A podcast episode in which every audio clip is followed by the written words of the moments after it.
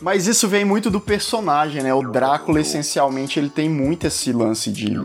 Você pode falar palavrão que transudo. Pô, cara, aqui no podcast tá liberado. Aqui, aqui é terra sem lei, velho. Cara, aqui é dedo no cu e gritaria, velho. Que demais! Cara, a gente tá tão acostumado com, com porra de YouTube que aí a gente vira um santo, saca? Porque lá é family friendly, aí você vai. Cara, ainda bem que tu falou isso, porque o pessoal fala assim, nossa, mas por que que no YouTube vocês estão tão polidos, vocês não falam quase nada, e no podcast vocês parecem que são diferentes? Exatamente, porque a gente queria poder falar tudo no YouTube, mas não pode? Daí fala no podcast. Exatamente. Cara, no YouTube eu sou um santo. Aí na vida real, você vai sentar no, no boteco, a pessoa fala, não, não é, não é a mesma pessoa, porra. É family friendly. Nossa, Tá possuído? Tá possuído. Nem no YouTube eu consigo me controlar muito, brother. Eu xingo pra caralho daquela merda. É, no caso do, do trecheira violenta não tem muito controle, né? Mas assim, a gente vê a tentativa, né? Mas o que, que tu ia falar aí que, que não podia O que, que falar? a gente tava falando? É, ele ia Não, falar um então. bagulho e não Não, falou. não, velho. não. eu Tava falando falei- da é sensualidade porque- do Christopher Lee. Isso.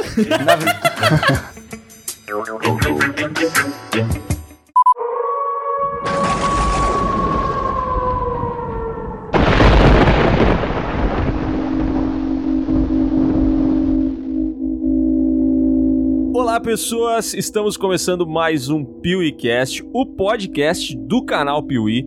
Eu sou o Léo e hoje eu tenho aqui um convidado muito, mas muito especial que a gente estava tentando trazer aqui há mais de 10 anos, que é o Lucas Maia do canal Refúgio Cult. Fala, galera. Um prazerzaço estar aqui com vocês. Valeu demais. Poxa, e a gente falou, eu pedi pro cara humildemente pra ele começar a colar pessoas. Ele começou com Fala Galera, velho. É isso Não, que não, eu gosto. pera, ele pera. tem personalidade, é o que falta. Personalidade, tá certo, Eu cara. achei que olá pessoas era modo de dizer, que fique bem claro isso. E eu sou o Miguel e eu trouxe, cara, o maior especialista em terror que eu já vi na minha vida, velho.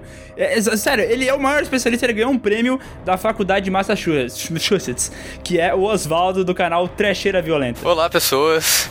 Eu já assisti Fantasma mais vezes do que eu gostaria de admitir. É isso, essa é a minha apresentação. E esse é humilde. Péssimas escolhas, hein?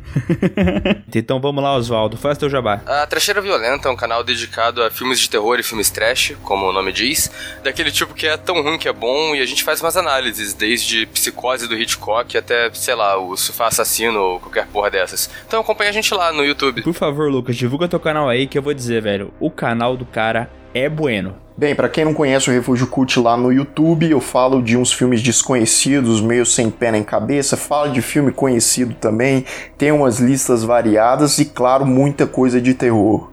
Ah, eu tenho que me apresentar, né? É, é que hoje a gente tá no, no número de convidados ímpar, né, Sescon? Então, será que tu poderia, tu que já não é mais um convidado, já é praticamente de casa, tu poderia aí se apresentar, né? Ah, então tá, olá pessoas, eu hoje, como, como todas as últimas vezes, eu vou entrar com uma musiquinha que eu preparei especialmente pro dia de hoje. o tempo livre.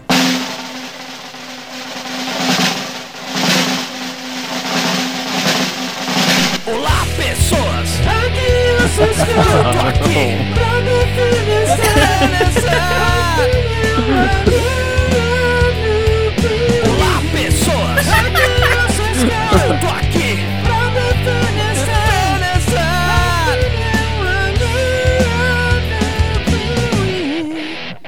Parabéns. Que, que felicidade de ver que tu tá trazendo essa qualidade musical aqui, trazendo evanescência, Eu né? trago um pouquinho de cultura, né, velho? Eu vou aumentando, na próxima vai ter uma música de 10 minutos, na próxima vai ser Faroeste Caboclo. né? Não, mas eu achei que muito bacana que tu trouxe uma música tão boa que tu ofuscou os convidados, cara. Tu achou bacana isso que tu fez? Ah, cara, eu não consigo não brilhar, velho.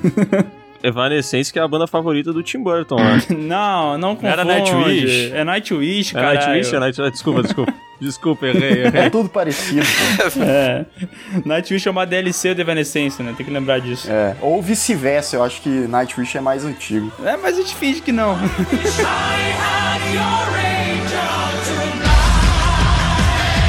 Cara, e a gente tá aqui pra fazer o que hoje, Miguel? Cara, a gente quer falar sobre terror e a gente pensou assim, vamos trazer as pessoas que mais sabem sobre terror no YouTube brasileiro. Daí a gente trouxe dois especialistas e vai falar sobre a nova onda do terror, porque hoje em dia, cara, o terror é uma parada que as pessoas têm orgulho de dizer que gostam. Antigamente era filme B, era filme trash, era filme lixo, mas hoje em dia, cara, dá, dá ba- bater no peito e dizer eu amo terror. Então vamos fazer essa viagem maluca aí com esses caras incríveis e sensacionais e o Sescom. Ai, Obrigado. que maldade, cara. Isso você faz.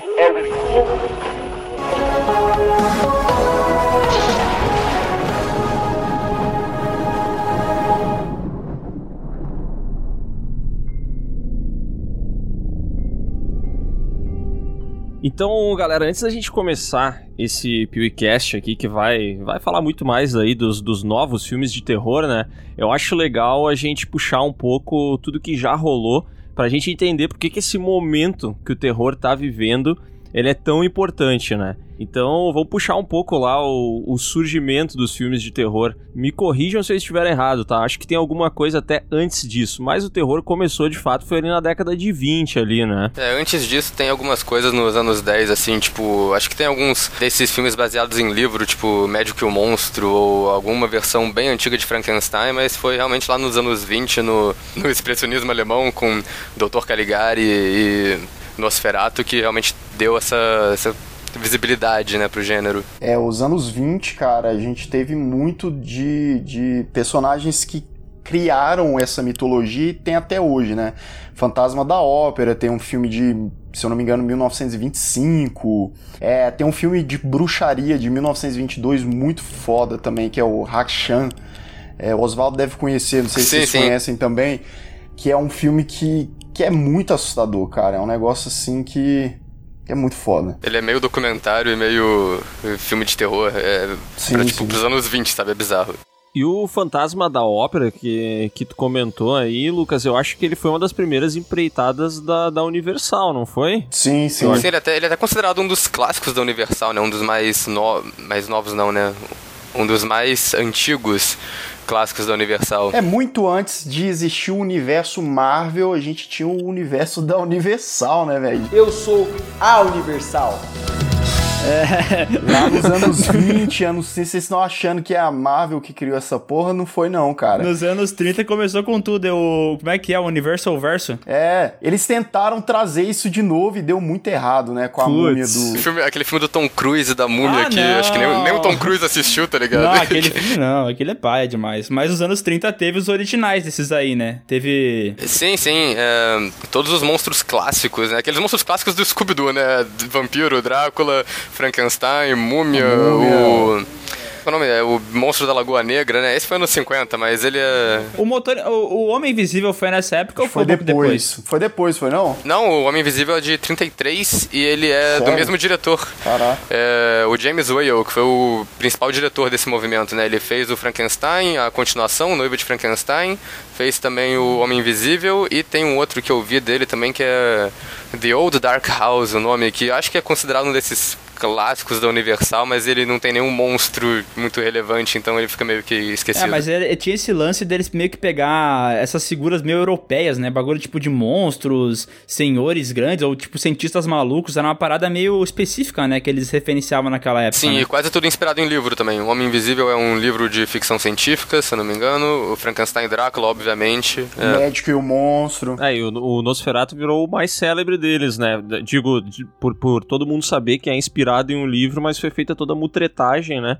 Pra eles poderem fazer a história do Drácula ali sem, sem bancar direitos autorais, né? Essa história é muito louca, né, velho? Como é que os caras fazem um bagulho desse, né? Sa- Sabe uma parada que eu acho interessante aí dessa década de 30? É que ali já começou as continuações caça-níqueis, cara. Porque tem o Frankenstein, mas tem também a noiva do Frankenstein, tem o filho do Frankenstein. Aí eu acho que tem a filha do Drácula, não tem? Tem uma porra, tem uma Tem, porrada tem, de filme tem. assim desse período. Tem a filha do Drácula, tem uma continuação de Homem Invisível, que eu não lembro agora, talvez seja Mulher Invisível, talvez seja Vingança do Homem Invisível, mas tem isso. E continuou até, tipo, os anos 40, né, que... é, Acho que terror tem muito disso, que tem uma década muito forte, e depois vem uma década que enfraquece, e depois eles se reinventam e fazem uma década forte de novo. Mas é, é justamente por isso, né, cara? Eles fazem tanta sequência que desgasta muito o negócio, assim. É, nos anos 40 deu aquela declinada, né? Voltou nos anos 50 de novo, né? A parada do terror. É porque nos anos 40 os monstros da Universal acabaram virando comédia pastelão. Tipo, eles faziam. Tinha essa dupla de comediantes, que era o Abbott e Costello, que eles faziam. é, Era tipo um. Acho que um gordo e um magro, acho que dá pra dizer. E tem vários filmes que é tipo Abbott e Costello encontram Frankenstein, Abbott e Costello encontram o lobisomem, que tipo meio que. É tipo Zorra Total, assim, com as sketches envolvendo personagens. E né? falando em Zorra Total, tem uma parada que pega esses monstros clássicos, que é aquele filme Monster Squad de 87, tá ligado? Eu acho muito engraçado e muito bobo essa parada, mas é da hora, velho. É do Fred Decker, se eu não me engano, que é o cara que. Ele fez alguma coisa recentemente que não foi muito boa. Talvez tenha sido aquele remake do Predador. Ele participou, né? E ele também é o diretor do grandioso e incrível Robocop 3. Ah, Cara, esse filme me faz sentir dor na, na, na coluna, velho. Tem um japonês que explode, não tem? Eu lembro disso aí. né? Que é uma... A gente falou em algum lugar no podcast uma vez. Incrível. Cara, esse filme aí dá vontade de chorar, velho. Mas olha só, daí depois disso a gente foi- vai pra década de 50, e ali acho que 50 e 60, na verdade.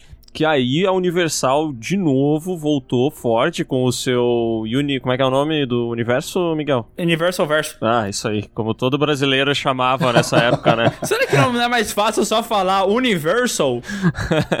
e aí, de novo, eles se lavaram de dinheiro fazendo filme de monstro. E foi nessa época que, que surgiu o Christopher Lee, né? Na real, o Christopher Lee ele é da Hammer, que é uma produtora britânica que conseguiu os direitos. é, não sei se foi por direito ou se era domínio público, mas é, a, Universal fez os filmes de monstros dos anos 50, tanto que o Monstro da Lagoa Negra, que é considerado um dos últimos clássicos deles, foi nos anos 50, mas foi no final dos anos 50 que esses monstros clássicos tiveram a revivida com a Hammer, que fez o Christopher Lee de Drácula e acho que de Frankenstein também. Aí tem aquele Peter Cushing, faz vários filmes deles também, que é o famoso É o que depois foi fazer Star Wars, né? O clássico nele, né? E eu acho muito louco que o Christopher Lee tinha esse negócio dele ser uma figura assustadora, mas ao mesmo tempo meio sexy, né? Ele tinha esse lance de ser meio sensual e tal. Se tu disse. Ah, eu olho pra ele e falo, caralho, que homão, hein? Meu Deus! na verdade, o Drácula do, do Bram Stoker, ele já tem essa veia meio transante, né? Esse cara que... A arma dele, você ver como que, que existem armas de todos os tipos, né? A arma dele é usar as- a, a sensualidade do cara pra, pra ter as suas vítimas, né? Tipo, Malemolente. ele é malemolente. Ah, tanto que você tem esses filmes de Drácula aí, tipo Drácula 2000, que o, o Drácula, ele, é, ele praticamente não faz nada. Tudo que ele faz é sair por aí seduzindo as mulheres, construindo um E o. Drácula 3000? Drácula 3000 nem Drácula tem direito, na real, né? Porra, e o Drácula da Netflix agora e da BBC. Ah, ainda bem que tu falou isso. Excelente exemplo. O cara entra no Tinder, velho. Porra. É, eu fiquei putaço. Cara, eu fiquei putaço Caralho, com esse Drácula. eu, eu não vi o Drácula da Netflix Sabe o que, que me deixou Eu mais também não, puto? que eu gostei do primeiro episódio, velho. Eu achei que o cara mandou bem no papel. Eu gostei tava muito, velho. curtindo, velho. E eu, e eu tinha acabado de, de ouvir um audiobook do Drácula, tá? Inclusive, vou recomendar pra todo mundo. O audiobook do Drácula é foda, cara. Ele tem efeitos sonoros, tem uma trilha massa. É, cara, a narração é muito boa, recomendo, tá? Quem que narra? O Cid Moreira? Exatamente. É o próprio. É o Cid Moreira. Eu ia fazer essa piada. Tem o Chico Anísio também, tem umas, umas partes. Eu ia falar que o único audiobook que eu ouvi na vida foi a Bíblia do Cid Moreira. Do Cid Moreira lá. Morelho. Cid Cid Moreira. Moreno. Cid Moreira. É uma referência aos livros, né? O Cid Moreira. Cara, mas eu sei que eu tava no hype, comecei a assistir essa série do Drácula e, pá, filha da puta, no final o cara apagou tudo de bom que ela tinha pra mim e foi uma das piores adaptações que eu já assisti na minha vida, velho. Ó, mas o, tu falou que não viu ainda, Oswaldo, mas eu vou te falar que vale a pena pelo fator comédia, porque diz- no terceiro episódio acontecem umas coisas que é coisa inacreditável, assim. Parece que o Serginho Malandro falou, vou dirigir essa merda aqui e vou mandar as mais braba. E ele fez. Cara, o terceiro episódio é totalmente trash. É bizarro. Meu problema mesmo é que eu, eu falo, porra, vou assistir. E aí eu chego lá e tem três episódios de uma hora e meia cada um, né? Eu falo, pô, cara, dá pra eu assistir três filmes enquanto eu assisto isso. Cara, é verdade. Esse lance do episódio de uma hora e meia tem que ser revisto, né? Pelo amor de Deus. Dá pra assistir Velocipastor três vezes e meia.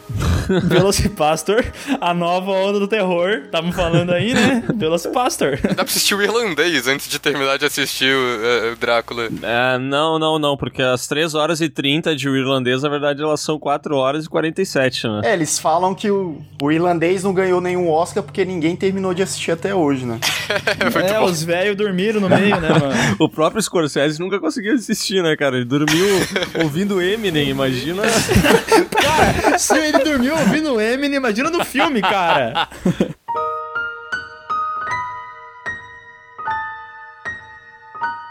Ó, eu estava falando que lá nos anos 50 tinha um lance do, do Christopher Lee que todo mundo queria pegar, que era gostosão. Nem todo mundo concordou comigo, né? Mas tudo bem.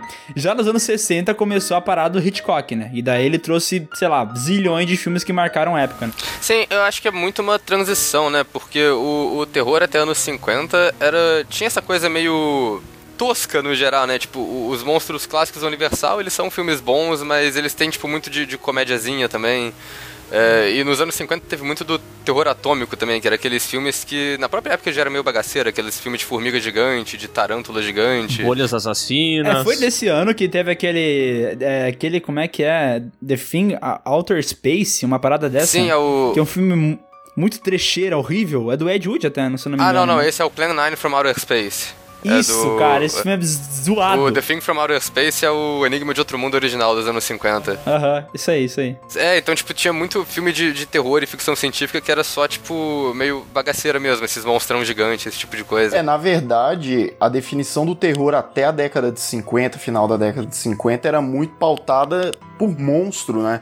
Você tinha que ter um monstro, você tinha que ter uma criatura. A gente teve lá o monstro da Lagoa Negra, não sei se vocês lembram lá, o bichão na Amazônia. Aham. Anaconda, né? Tem, é, Anaconda. Isso, isso. Isso aí. É, Anaconda original, é. Teve a mosca também, a gente. E, e- e a partir dos anos 60 a gente começou a ter uma transição, deixando de lado um pouco o lance dos monstros. Aí você tinha mais psicopata, umas paradas assim mais palpáveis, né? O terror da vida real. Na assim. verdade, são os humanos, né? É, os humanos, né? É, boa visão, né? O, o próprio Romero fez isso lá no filme Night of the Living Dead, né? Que, tipo, beleza, é zumbi, né? Mas é, no, no final das contas ele tá fazendo uma crítica às pessoas, né? Tipo, assim como todos os filmes dele, né? É, ele sempre falou isso. E isso foi marcante também, porque ele praticamente inventou o zumbi como a gente conhece hoje nos anos 60. Antes tinha também, mas era muito zumbi, a coisa de ritual voodoo, né? Tipo, é mais parada de lavagem cerebral do que o zumbi morto-vivo. E também teve nessa época o bebê de Rosemary, né? Que brincava com esse negócio da. Que eu acho que é da figura do demônio mesmo, uma parada tipo de seita e tal. Que era uma parada que bem interessante que antes né, quase não tocava muito, né? Que vocês falaram antes tinha o lance dos monstros, antes ainda tinha um lance de brincar com o negócio nuclear e tal. E daí nesse, nessa época, nos anos 60, começou a brincar também com coisa mais sobrenatural até, né? É, eu acho que o bebê de Rosemary, ele é.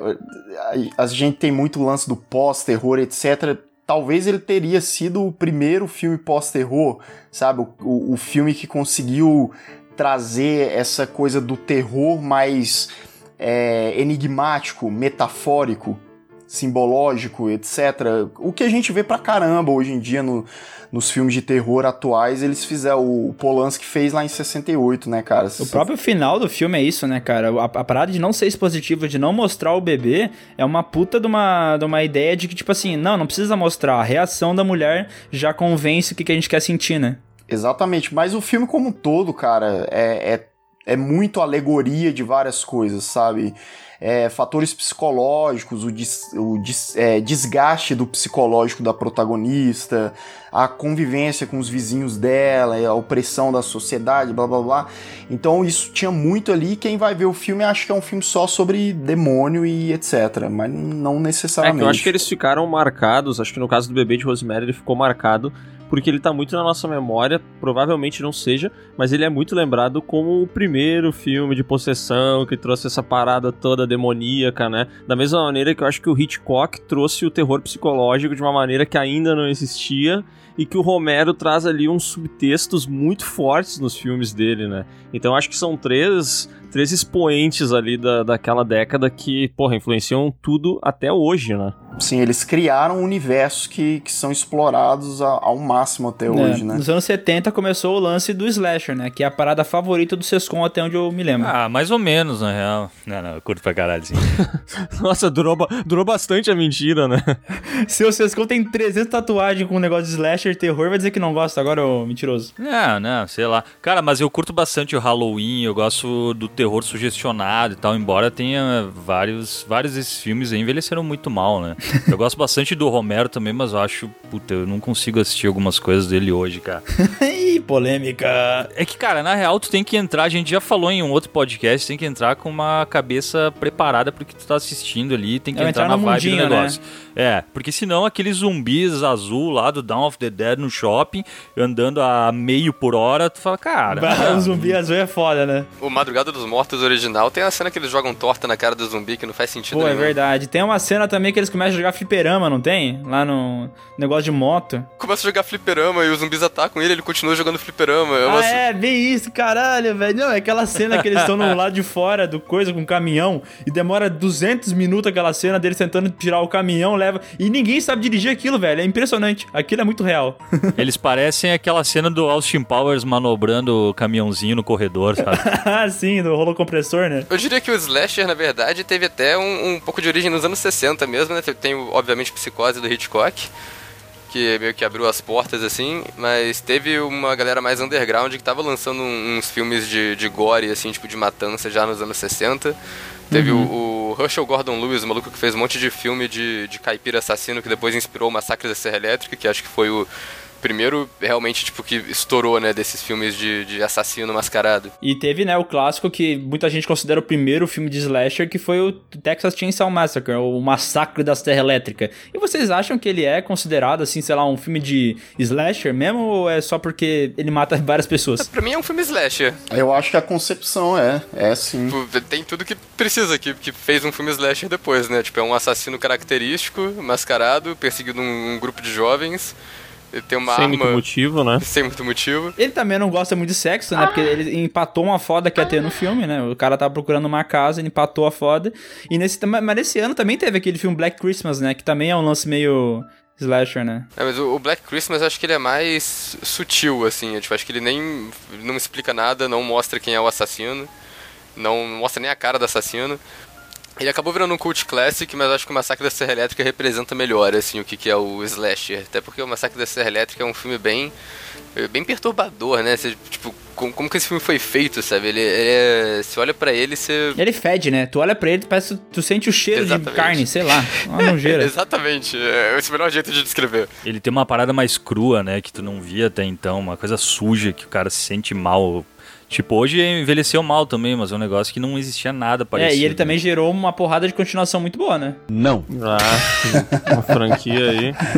Tu vê que é muito mentira o que o cara fala quando o outro ri pra caralho, né? O Massacre da Serra Elétrica 4 tem a vencedora de Oscar, Renée Zellweger, e o Matthew McConaughey. É verdade, o Matt McConaughey também. Dois vencedores de Oscar. O primeiro, ele trouxe uma parada que geralmente o pessoal não via muito, que é, no caso, o grupo da galera que, que obviamente é morta depois, né?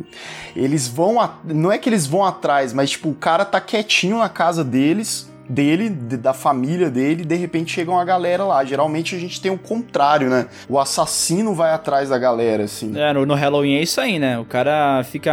O Michael Myers fica obcecado lá pela Laurie Strode, depois que ele vê ele na casa antiga, né?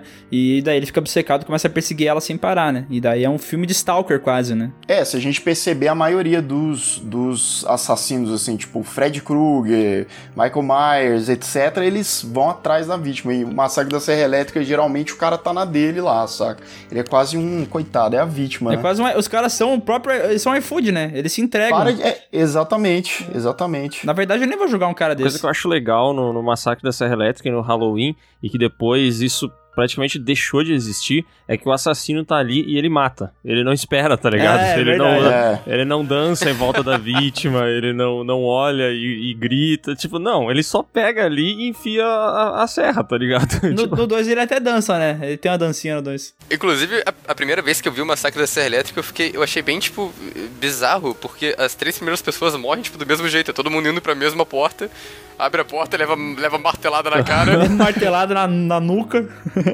E ele só bate, né? Ele não fica fazendo, é, tipo, cerimônia, né? Ah, vou bater bonito pra ficar bem plástico o movimento. Não, ele pega e dá no meio da cabeça e foda-se, né? Vocês sabem que o de 74 foi vendido como história real, né? Aham. Filmagens reais e tal. Até tinha no início do filme, né? Uma historinha e tal, toda fingindo que era real. Exatamente. Hoje a gente não cai mais nessa parada, velho. Aham. Ah, teve atividade paranormal, né, pô? Que também é real, não é? É claro. Ah, é, vamos. Putz. A Bruxa de Blair também, o primeiro de 99, o pessoal fe- tentou fazer isso, né? Não, eles conseguiram até Conseguiram, fazer, eles tiveram, conseguiram, O Bruxa de pô. Blair O site teve tinha, que, né? é que o Bruxa de Blair, na verdade, é, eles, eles foram inteligentes porque eles foram o primeiro filme a usar a internet pra, pra tentar viralizar, tipo, a- que a história era de É, a verdade. internet era carvão, né? Até a pessoa descobrir a verdade já tinha passado três meses. assim. É, não, isso aí o pessoal vai descobrir em 2013, a realidade. Tipo isso, Passou é. muito tempo. Ó, mas a década de 70 não teve só slasher, né? Porque acho que a gente precisa mencionar aqui Tubarão e Alien. Eu acho que É. são dois filmes aí E Exorcista importantíssimos. também, né? E Exorcista, putz. É, o Exorcista realmente era o lance da. da... Também dava pra ver com outros olhos, né? O, o Exorcista também dá pra ver o lance de puberdade, né? No, no filme. Mas ele era, pra todos os efeitos, um filme de possessão demoníaca, né? E, cara, é um filme que assusta até hoje. Tipo, o nego fala, ah, envelheceu mal e tal. Possessão tudo envelhece mal. Mas é. Ele é um filme que pra mim funciona até hoje, cara. Ele, ele é bem bom, assim. Não, eu, eu sempre achei Exorcista muito assustador, velho. Até hoje, a maquiagem daquela guria lá. Cara, eu já falei isso, mano. Quando eu olho essa imagem na internet, eu, eu- se eu vejo assim, eu tô pro- procurando imagem pra fazer thumbnail de vídeo, né? E daqui a pouco eu vejo aquela mina do Exorcista. Eu não sei, cara, se é só uma coisa que acontece comigo. Mas eu fico com muito medo, velho. Eu, eu sou apavorado com essa mina aí. Cara, eu tenho pavor de suco de abacate, de vitamina de abacate até hoje. por conta do vômito da mina. Caralho, mas não era verde? ah, é verdade, abacate. Eu confundi com outra coisa qualquer. É, abacate é aquela fruta verde. Amarela é o abacaxi. eu confundi com beterraba. Eu sou muito burro, desculpa. São, são primas, são primas, tá certo. Não é nem o mesmo esporte, caralho. Mas tem um lance também do cara, ele. Como a gente era criança, quando a gente assistiu esses filmes, de, do cara ter esse lance nostálgico de se assustar e tal. Eu, eu lembro muito de. Tá, eu sei, o filme é tosquíssimo, mas eu lembro muito de uma cena do Fome Animal.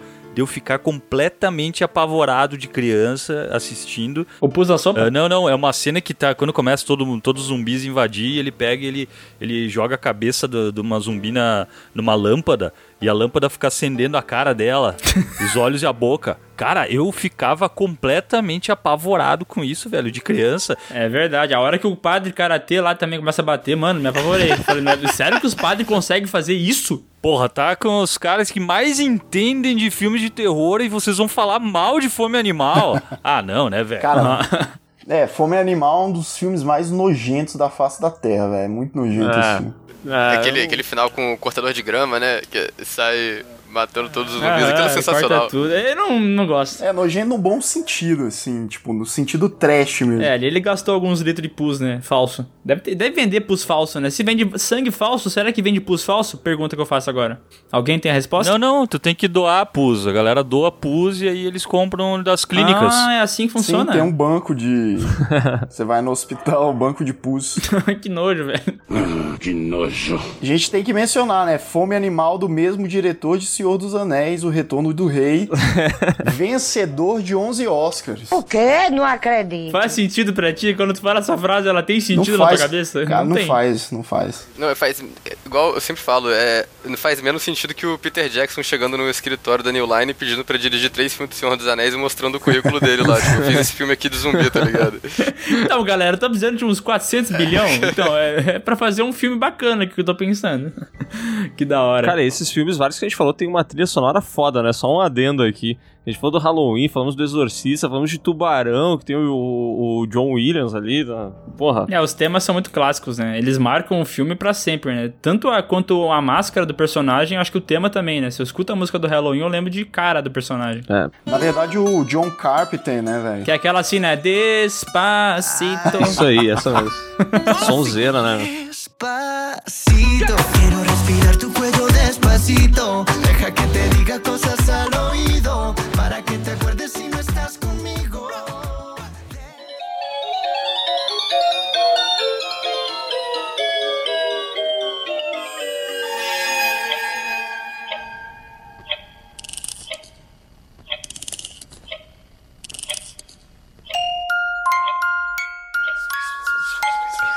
mas a música é muito parte de construção de tensão também. Você vê que o tema de tubarão é uma das paradas mais tensas até hoje, são duas notas. Caramba. É, muito simples, né? Mas, cara, os anos 70, os anos 80, pro terror, talvez foram as melhores décadas? Dá pra definir assim? Não sei, hein? Não sei. Acho que. Tu falou 60 e 70? Não, não, 70 e 80. Talvez, talvez meio saudosista, porque eu acho que tá saindo. Eu acho que tá saindo muita coisa boa hoje em dia também. Tem, tem, tem lixo, tem, tem muito lixo, vai ter muita coisa boa. Mas, sei lá, eu, eu gosto muito dos filmes dos anos 70 e 80. É, e levou pros anos 90, né? E daí nos anos 90 como é que que deu lá? Porque assim, tem alguns filmes clássicos dos anos 90 de terror, tipo, que todo mundo lembra. É Pânico, Bruxa de Blair, até o, o Drácula do Bram Stoker, as pessoas lembram, né? Mas não foi um ano muito rico, assim, pro terror, né? Ah, acho que foi a mesma coisa que aconteceu que a gente falou nos anos 40, né? Tipo, o, os anos 80 foi uma overdose, porque começaram as grandes franquias, né? Tipo, Sexta-feira 13 lançando uma continuação por ano, e Hora do Pesadelo lançando um monte de filme também. E isso acabou que. Acho que acabaram as ideias e começou a cair para aquela comédia e só, tipo, coisas absurdas. Tipo, vamos jogar o. Não, Jason pro espaço foi anos 2000, mas enfim. É, esse tipo de coisa, né? Tipo, vamos jogar o Jason pro espaço. Ah, vamos, jogar o Jason pro inferno. Fazer... Foi pro inferno. Pro espaço é, não, pro vamos inferno, com calma. Aquele... Pro inferno, né? É sempre exagerando, né? Não, se, se, tivesse inferno e Jason vai pro inferno, seria um filme, pelo menos, divertido. Mas não, não tem, tem, né? Só, ele só é colocado embaixo da terra, né? Em algum momento. Pô, mas teve Brinquedo Assassino também, que também deu uma, uma loucuragem no meio do filme, né? Que começou meio tosco. Já, na real, primeiro, o Brinquedo Assassino, assim. Eu não, não sou muito fã desse filme, tá? Ele tem um. Acho uma merda violenta na minha cara. Eu gosto, mas eu particularmente prefiro o segundo. Tu gosta do segunda? Não, eu não sei, cara. Eu acho o filme. Eu acho engraçado, assim e tal. Mas, cara, é um boneco, né?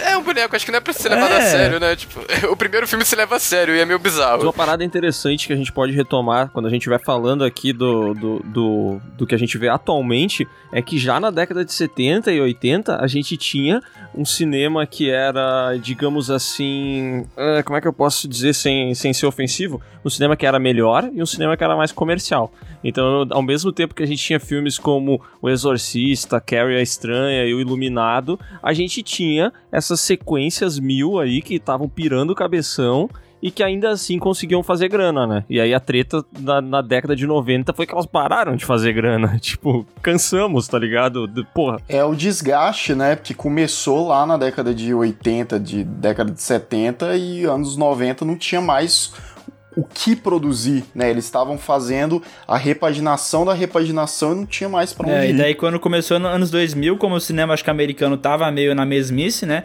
Começou a fazer sucesso de alguns filmes que eram estrangeiros, né? O próprio O Chamado, o filme do Grito, né? Que uma parada que era diferente do que tava acostumado, né? Então foi um frescor pro cinema, né? Mas aí teve os remakes americanos, né? Que daí também, né? É, o, os originais são da década de 90 ainda, né? Os remakes que pegam 2000, não é? Eu acho que não. Primeiro o Ju-On lá é de 2001, não é? Eu acho que o chamado é dos anos 90, do final. O grito eu não tenho certeza. É que o Ju-On tem aquele lance, né? Tem os curtos, daí tem o não sei o que lá, daí tem o, a, o 4444, mas o primeiro, assim, que é considerado o, o grito original é de 2002. É, eu acho que é iníciozinho dos anos 2000, sim. E aí a gente também começou a ter as paródias, né? Que todo mundo em pânico chegou. Os filmes de terror viraram uma, uma piada tão grande que, de fato, alguém simplesmente pegou tudo aquilo que a gente já falava e jogou num roteiro e assim lançou todo mundo em pânico. Mas né? quer pensar assim, cara, isso é tão ridículo, vamos zoar essa merda aqui? Não, a parada é que todo mundo em pânico é bizarro porque ele faz paródia de um filme que já é paródia, tá ligado? Porque pânico não é, é um terror comédia, tá ligado? Um, só que o problema é que Pânico chegou uh, meio que para matar os filmes slasher, né? Ele falou, vamos fazer um filme que vai ser uma paródia de filmes slasher, a gente vai fazer brincadeira com os clichês e tal.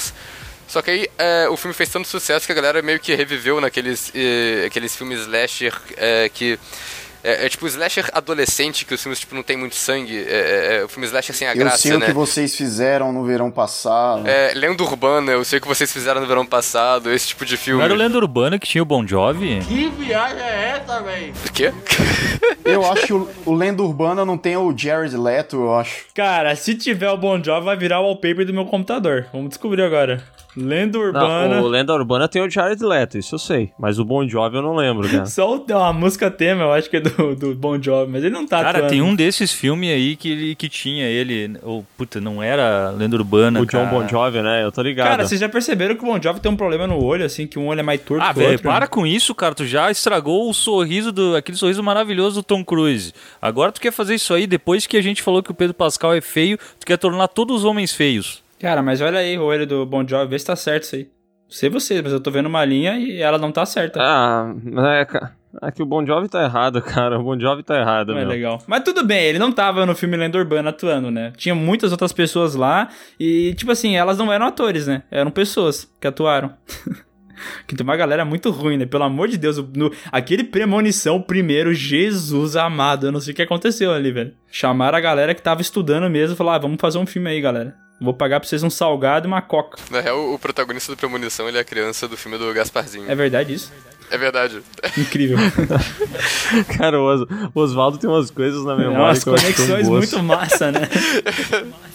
Eu não sei, cara, eu só, eu só, eu só sei disso, eu não sei como eu sei Eu disso. falei de premonição e o Lucas Maia não falou nada. Aí eu te pergunto, tu gosta desse filme?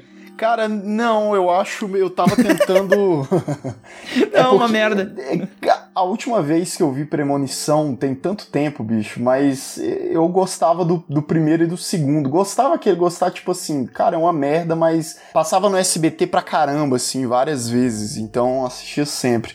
Mas é uma merda. né? Pô, eu, eu gosto. Tu gosta, né? eu vi o teu, a, a tua trashback da trecheira violenta, né? Que tu é um cara que meio gosta das, das paradas assim, meio bizarras, né? É, não, o- eu acho o quarto é tipo. O quarto é realmente uma merda. O quarto não dá pra defender. Eu, eu acho o primeiro, o primeiro se leva a sério ainda, o primeiro premonição. é, acho que, que tem, tem um mérito ali. Mas eu gosto mesmo do terceiro, porque eu gosto, eu gosto de, de, de bagaceira, cara. O terceiro tem tanta coisa bizarra, tem tipo. é, as mortes viram uma verdadeira coisa de. De maluco, né? Tipo, o maluco coloca um copo em cima de, de, um, de uma estante, aí do nada a água sai e cai em outra coisa, que faz outra coisa, que faz outra coisa, e acaba com uma estátua de Buda caindo na cabeça dele, umas paradas bizarras. É, a morte da- das minas se bronzeando, meu Deus do céu, cara. Essa é muito maravilhosa. Eu acho incrível. Ah, mas ele é divertido, cara. Ah, não é, cara. É muito ruim, não pode ser. É justamente isso, é, é divertido, tá ligado? Não, mas É- sabe que eu acho que nesse período aí, ali, a década de 90 e 2000, a gente foi, cara, cagaram na nossa cabeça um monte de filme ruim divertido, né? Sim, o que teve de franquia que deu certo comercialmente, puta que pariu, velho. Essas aí que vocês falaram são todas assim, né? É verdade, são filmes, tá, beleza, não é lá. Eu vou dizer, tá, o primeiro é legalzinho até. Eu vou rever meus conceitos aqui porque não é tão paia. Mas as continuações são muito ruins, só que elas fazem grana, né, cara? Premonição é uma máquina de dinheiro, assim como Jogos Mortais, Atividade Paranormal. Caralho, velho, é muita grana que esses filmes fazem. É, Jogos Mortais até hoje, né? Tá, tá saindo aí trailer e sequência. aí, aí, né? Porrada de coisa. É. Cara, que escolha ruim, né, velho? Colocar o nome do filme de Espiral, isso deve ter afastado todo mundo que tava procurando sobre o filme, né? Porque é difícil fazer a conexão. Cara, eu só acho que pode atrair um público por conta do Samuel Jackson falando motherfucker e o Chris Rock, né? Porque, o, que, o que aconteceu, né? O, deu certo com um comediante fazer o, o Halloween, que é. Cara, como É é, o nome do Danny. McBride. Ah, tá. Danny McBride, é. Deu certo com ele o Halloween e falaram, pô, vamos colocar os comediantes pra fazer Não, filme o de terror. Jordan Peele, pô. O Jordan Peele é do, do humor, pô. É verdade. E esse aí vai chegar ali depois, mas ele vem com tudo, esse cara né? Mas só pra gente finalizar esse início dos anos 2000, é uma parada que, que eu falei ali que deu pra perceber, né? Que tem esses filmes de sequências de terror, e por mais que elas tenham uma qualidade duvidosa, o público gosta bastante, né? Faz dinheiro, as pessoas pedem continuação, e são, sei lá, franquias que estão até hoje segurando, né? Daqui a pouco lança mais uma atividade paranormal, esse ano tem mais uns Jogos Mortais, e assim continua. né? Cara, o público do terror eu acho que é o público mais saudosista e mais fiel de todos os gêneros, assim. Quem gosta de filme de terror ama filme de terror pra caramba, usa camiseta e tal. Tu não vê o pessoal usando a camiseta do Leonardo DiCaprio no Titanic, mas você vê o cara usando a camiseta do, do Jason ou do Ah, me senti ofendidaço agora, eu com a minha camiseta aqui gravando. Sério, você tá com camiseta de quem aí? É o Brad. Pitt abraçado de De Capra. Caprio, cara. É Lagoa Capra- Azul. De Caprio lá no Titã. Eu tô com uma foto do Al Pacino fumando um charuto aqui. E aí? Não, mas isso aí que o, que o Lucas falou faz sentido, cara. E os caras ali na década de 2000, eles repetiram o que aconteceu nos anos 80, Sim. né? Porque basicamente todas essas franquias tiveram um zilhão de continuações até que chegou um ponto em que elas se desgastaram e, e não tinha mais o que fazer, tá ligado? Porque a cada filme a loucura aumenta. A cada filme de Jogos Mortais, a cada filme de premonição, a cada filme de atividade paranormal, a parada fica mais louca, ela fica mais pesada e chega uma hora que o roteiro ele já não tem mais o que fazer, entendeu? Porque tu já abriu tantos caminhos dentro dessa história que já tá acontecendo 10 mil coisas ao mesmo tempo. Aquela história que era simples, de uma galera que botou câmera dentro de casa para gravar não sei o que, já virou possessão demoníaca com, com clonagem e irmão gêmeo do mal, tá ligado? Aqui, aqui eu acho que o grande problema de, dessas franquias é sempre querer conectar tudo, cara. Se contasse as, as coisas como histórias diferentes, assim, cara, beleza, segue o baile. Jogos Mortais recebe o prêmio nisso, brother. que Jogos Mortais é, é cada filme tentando explicar o outro, cada vez mais eles vão se enrolando tanto. É, é demais, engraçado, é demais, tá ligado? é demais. Mas eu acho que a atividade paranormal é pior, Ah, cara. mas é que a atividade paranormal é paia porque, assim, cara, é... Ah, tá pau a pau. Nem tem história dos personagens pra ele estar colocando, né? Nem tem por que botar. Tipo assim, ah, beleza, né? Os Jogos Mortais é muito palha o lance das conexões, mas pelo menos, assim, é pra todos os efeitos, o John Kramer é um personagem interessante, né? Então, tipo, até que é legal ver o passado dele. Mas quando tu começa a conectar que ele foi comprar um livro de um cara usando o boné pra trás, um moletom da hora, e nesse mesmo dia a mulher dele teve a barriga amassada por um cara que trabalhava. Meu Deus, velho, para! Estraga o ideal do personagem, porque o John Kramer ele era só. Ele não, ele não se vingava de ninguém, ele só testava força, vontade de viver das pessoas, alguma coisa É, assim. virou uma grande história Aí de tem o sexto né? filme. O sexto filme é ele inteiro se vingando de uma companhia de, de seguro de vida que não deu seguro de vida pra ele. Ele mata até o faxineiro, Ele brother. tava possesso ali, velho. Cara, e esses filmes eles não, não encontram mais o que fazer, então eles simplesmente saem. O primeiro filme é de terror, aí o segundo filme ele vai tendo uma abordagem tão absurda, terceiro, quarto, que ele vai se transformando num negócio de humor mesmo. Você vê o negócio de jogos mortais e tal, o cara vai se vingar de uma empresa de seguro de vida. Puta que pariu, saca? Tipo, Esse roteiro é muito Isso ruim, é né? muito velho? ruim, Ele se velho. vinga de uma empresa de seguros. Vocês falaram disso, de franquias assim, mas uma que nunca fez isso, nunca caiu nessa merda, foi Resident Evil, né, cara? Que foi uma merda desde o início. Os caras já começou né, merda. nunca. Eu acho isso muito mais honesto. O cara já começa com um filme bosta, entendeu? Mas também é porque é porque você pega, você pega um cara que, que, que é o, o Paul W.S. Anderson, o maluco que fez o, o- o primeiro filme do Mortal Kombat, aquela trecheira.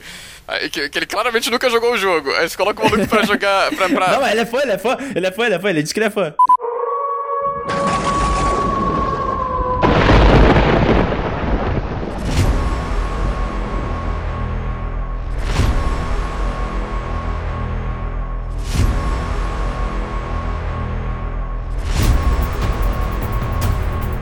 Todos esses filmes, eles foram importantes, porque logo a gente vai chegar no- na nossa atualidade, né? E esses filmes todos fizeram muita grana. Mas antes da gente pular eles e ir para um próximo passo, a gente também teve ali no início dos anos 2000 o Walking Dead, né? Quando começou o Walking Dead na TV? 2010, no final dos anos 2000. Eu estaria 2008 ou 2009, mas pode Cara, ser. eu, eu lembro que The Walking Dead lançou em 2010 e o Game of Thrones em 2011. Eu lembro que foi um ano depois, assim, a O parada. Walking Dead já tem tanta temporada que eu achei que tinha estreado em 1980, cara. Porque tem muita temporada. sabe? Não acaba nunca essa porra. É, os quadrinhos É, né? são mais antigos. Eu, eu larguei, eu, eu tenho que confessar que eu larguei o Walking Dead na terceira Ah, temporada. todo mundo largou o Walking Dead. Alguém tá assistindo ainda? Eu não sei, pra Walking Dead, a própria série tá Walking Dead Eu já, tô né? assistindo, cara, tá bem bom. Ô, Vai tomar no cu. Eu eu descobri um bagulho no Twitter que eu fiquei brabo, cara. Eu queria tacar fogo no computador. Vocês descobriram. Cara, o Negan, ele virou o herói. Ele virou o herói da porra toda, velho. Mas eu acho que ele vira nos quadrinhos também, meu. Não interessa, velho. Isso é muito ruim. Para. Olha, eu vou falar que eu li, eu li os quadrinhos do Walking Dead até a parte que o Negan aparece pela primeira vez, foi quando eu larguei os quadrinhos também, depois que eu tinha largado a Eu acho que foi até os série. ETs. Não, eu acho que toda a parte do Negan é legal ainda nos quadrinhos. Aí depois começa. Aí dá um salto no tempo, vai sete anos ou dez anos, sei lá, adiante, e aí, aí eu parei. Vocês sabem que eles vão fazer filme de The Walking Dead, né? Com o Rick e tal. Ai, meu Deus. Ah, eles vão fazer tudo de Walking Dead, né? Porque o Walking Dead é da AMC, tem distribuição da Fox, os caras vão fazer. Tipo assim, meu, é um acerto deles, eles precisam aproveitar até pra fazer desenho animado, cara. Eles vão fazer tudo. Vocês estão falando mal de The Walking Dead. Vocês lembram de Fear the Walking Dead? Nossa, é muito ruim.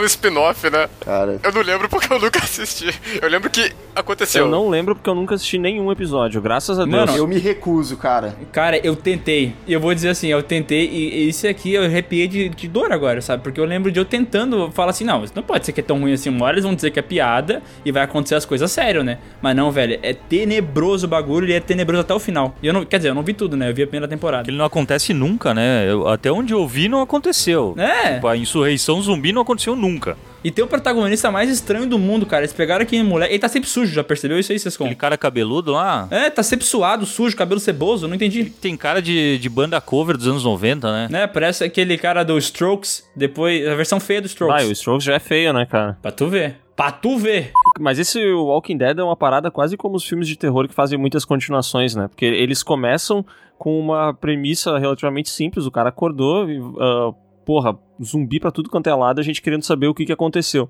De repente é tanta side quest e ele se perde em tantas histórias paralelas, velho, que assim, meu, tu já nem sabe mais o que que tu tá fazendo ali, entendeu? Porque eles só tão matando zumbi e andando, tá ligado?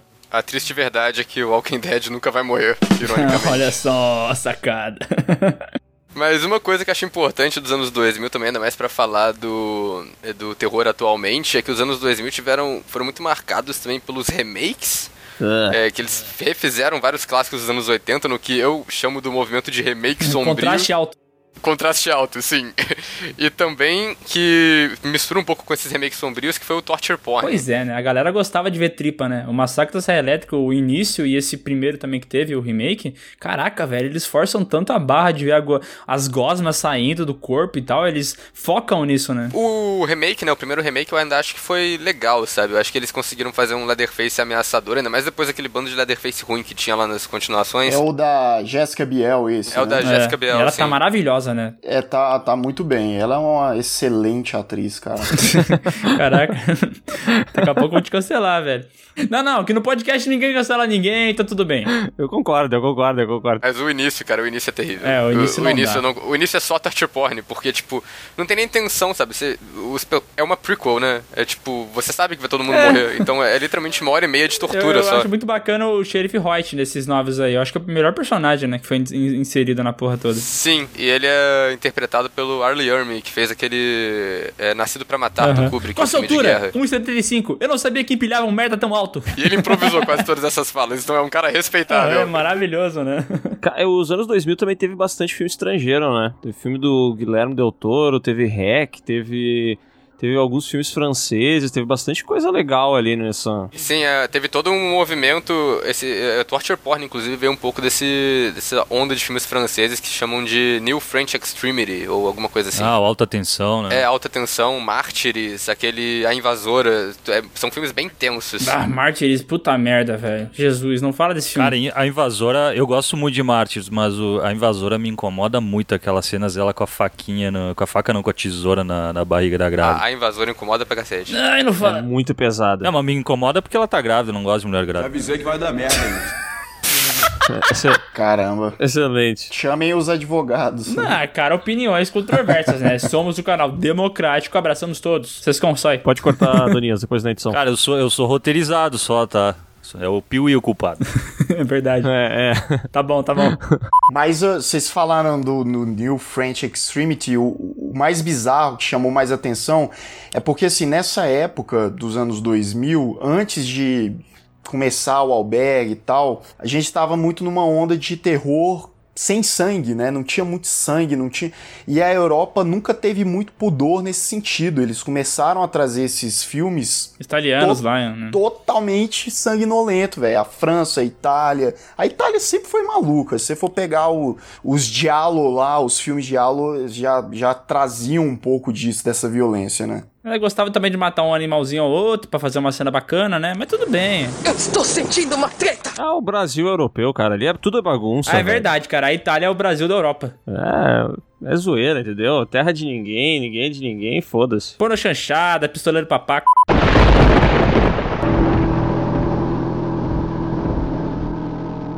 Vai lá, Léo. Chega Tá. no que tu quer chegar, vai. Eu tô, tô sentindo a dor na tua fala aí, vai. É, não, é que eu tenho vontade de falar mais coisas, mas daí nós nunca vamos, a gente vai voltar pra década de 80. Então, cara, Fred Krueger era da hora, né?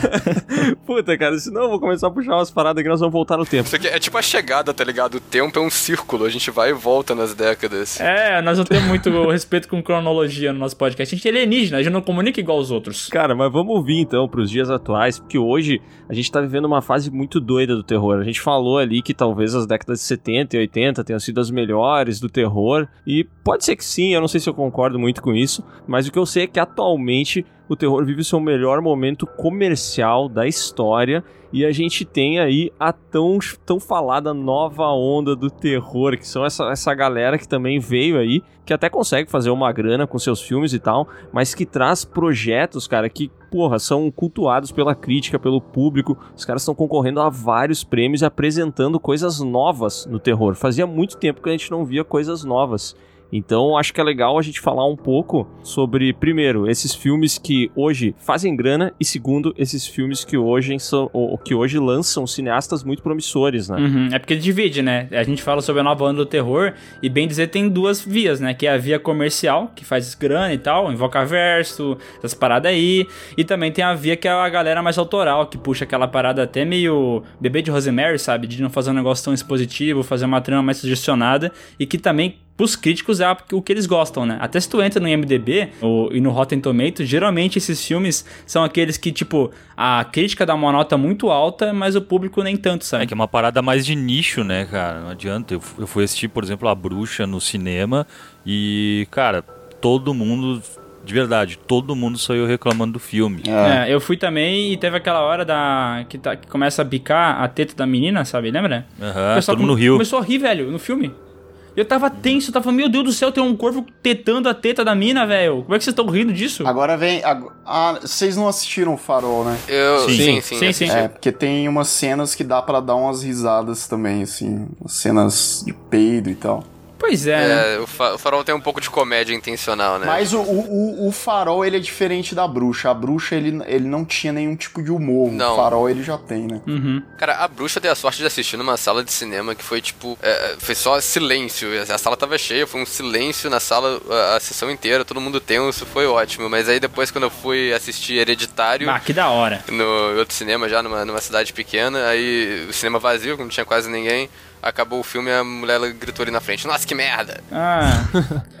É, Ai. Mids- Midsommar, eu fiquei muito puto, cara. Porque uma galera ria o tempo todo, assim. Principalmente no, no final do filme, assim. Ah, obviamente, né? Quando tem a cena de sexo lá com as senhoras junto, daí a galera se cagou de rir, né? Essa é a cena, Elas é. ficam gemendo junto, É, a né? galera rindo demais.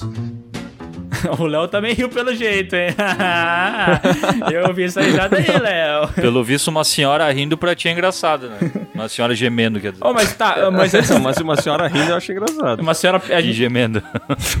acho, eu acho que me dá medo. só uma pergunta pros, pras pessoas novas do podcast, que é o Oswaldo e o Lucas. A gente esse tempo tava falando sobre filmes assustadores, a gente definiu que a coisa mais assustadora do cinema é velho pelado. E eu queria que vocês opinassem aí pra ver se é isso aí ou não. Porque, mano, na Pô, boa. eu também acho, cara. Eu acho assustador pra caramba. o que esses filmes todos têm em comum, tá ligado? A bruxa, Hereditário. É verdade. Se pegar, puxar mais pra trás, iluminado, véia pelada. Agora deixa eu te fazer uma pergunta. E todo velho, quando se vê pelado, ele assusta? Como é que é? eu fico imaginando vocês com agora na frente do espelho. Mas acho que é por isso que tu vai perdendo a visão. É, eu ia falar, é que o velho ele já não se enxerga mais. Ele já não. Caralho, faz sentido. A catarata existe pra isso, né? Mecanismo de defesa, né, cara? Porque, na, na verdade, eu vou dizer que eu acho que os velhos se enxergam bonito ainda. Porque tem. Os velhos eles vão perdendo, né, a noção do perigo das coisas, né? Então, tipo, se tu vê alguém de sunga na praia, geralmente essa pessoa tem mais de 50 anos. Não, não, mas é que sunga é um negócio é permitido pra criança e pra idoso, né? O resto não pode usar é, sunga. então, ado- gente jovem não usa sunga. Sunga asa delta ainda. Aqueles. Não, eu gosto daquele que é bem pequenininho e tem uma lista da Adidas do lado, sabe? Eu acho da hora aquilo, velho. Ah, mas eu acho que a melhor parte de ficar velho é que tu vai perdendo todas essas travas sociais. Eu vejo meu pai indo quase de cueca até o lixo levar as coisas. Porque ele já ligou foda-se, saca? É. E eu me vejo chegando lá também. E essa é a melhor parte de ser velho. A gente já tá caminhando, cara. Eu, quando eu for velho, eu quero chegar naquele lance de dirigir a 20 por hora em uma via que é o máximo é 80. Eu vou ser esse velho. Eu quero fuder a vida de todo mundo. Eu fiquei pensando no Gran Torino agora se o Clint Eastwood ficasse velho na varanda. Imagina, velho e pelado na varanda. Imagina que foda que ia ser. Inclusive, Ia ser muito mais da hora. Levar o, o material a um nível extremo. Aí, o Clint Eastwood po- podia dirigir um filme com ele pelado, né? Isso é um terror muito foda. Caralho, é verdade, hein? Ô, mas o Clint Eastwood é um velho bonito, hein? Ele é, cara? ah, mas Será? não é, cara. Ele é, ele é. Ele é. Não, não, não é É mais, velho cara. bo- Ah, Miguel! Na boa, velho. O Clint Eastwood parece meu saco, velho. Ele tem mais ruga que meu saco. Na boa. Mas teu saco é bonito, cara. Bem lembrado. É, tanto é que a boca do Clint Eastwood é meio caída pra um lado, né? Se seu saco for meio caído assim pro lado também. É verdade. Realmente. Cara, procura aí. Clint Eastwood 2019, vocês vão ver um ser humano que tá... Procura aí, Saco Miguel. O já tem, o 2019. maluco já tem uns 90 anos também, né? Não, não, É, tá ótimo, porra. mas tá velho, né? Mas tudo bem, va- vamos só voltar ao assunto do podcast, né? Que é é nova onda do terror, né? Cara, É velhos bonitos.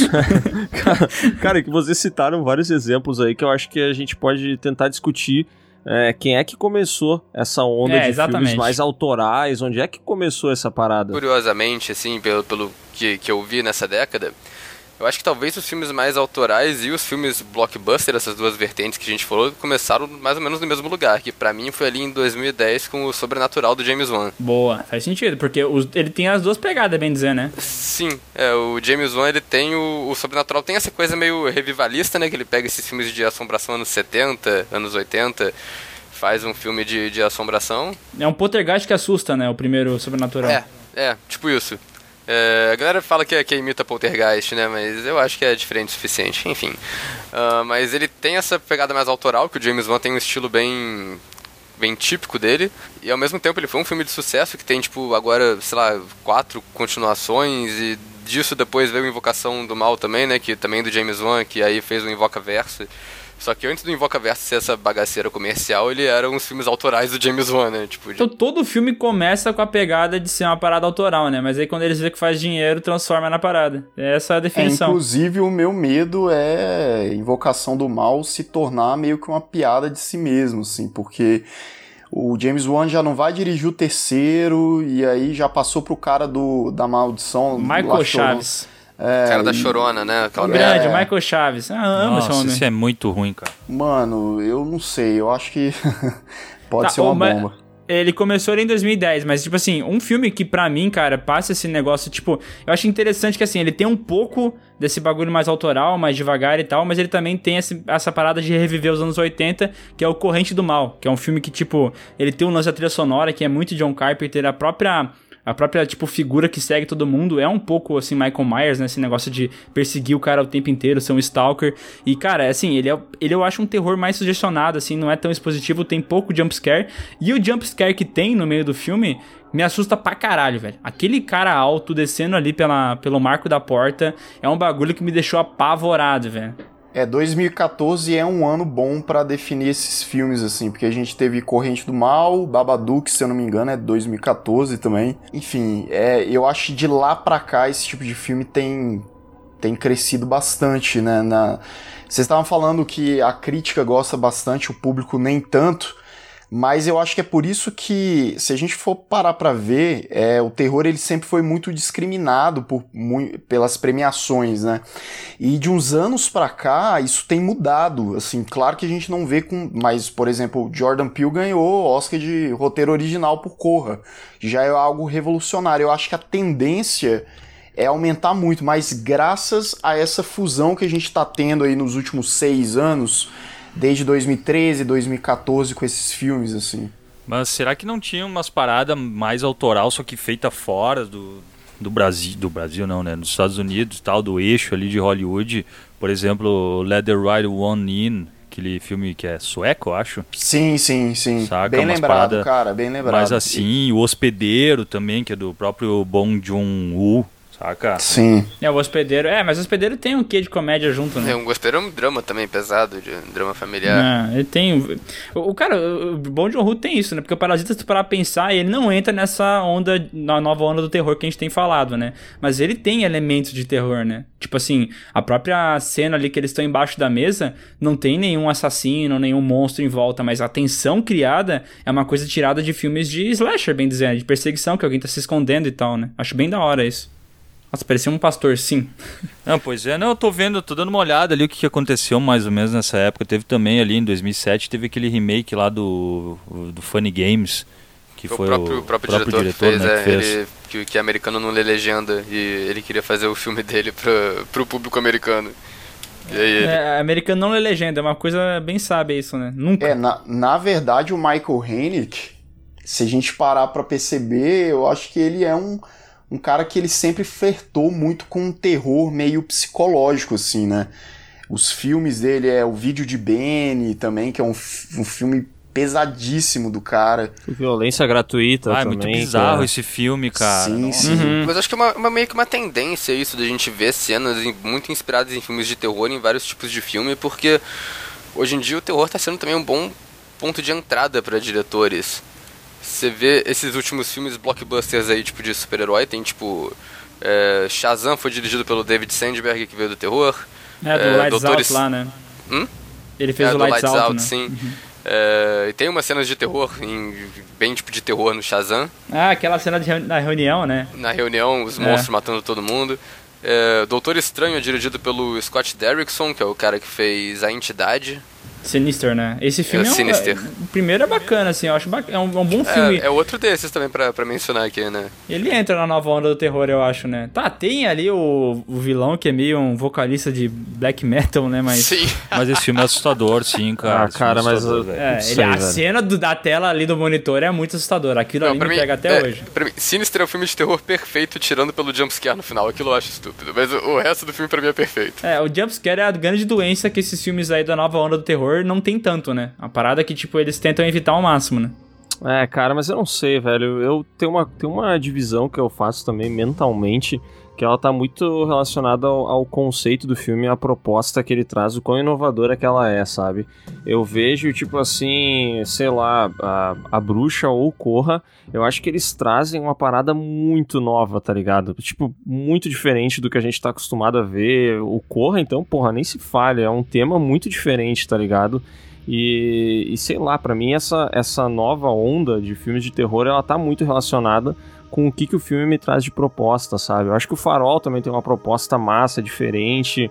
E, e tem alguns filmes que eu não vejo tanto isso, tá ligado? Eu acho que o James Wan consegue fazer uma parada autoral e que dá dinheiro. Mas eu não sei até que ponto é tão autoral e eu não acho ela inovadora, tá ligado? Então eu acho que ele é importante pro gênero ter chegado onde ele chegou hoje. Acho que talvez ele seja o diretor mais importante aí dos últimos anos por conta do sucesso comercial que ele tem em tudo que ele mete a mão. Esse homem aí, ele é o Midas, entendeu? É, e não é só terror, Não. né? Ele também fez Velozes Furiosos. Pra pensar, o cara faz grana em qualquer coisa que ele toca Cara, mesmo, né? Ele- Ele faz dinheiro. Ele fez Aquaman, Ele fez velho. Aquaman também, né? Tipo, de novo, outro, outro diretor de terror que foi pescado pra, pra filme de super-herói. Isso, mas eu acho que são vertentes que elas depois elas começam a se convergir e as coisas assim começam a, a andar um pouco mais, sabe? O James Wan eu acho que ele é um cara mais comercial, pra ser sincero, assim.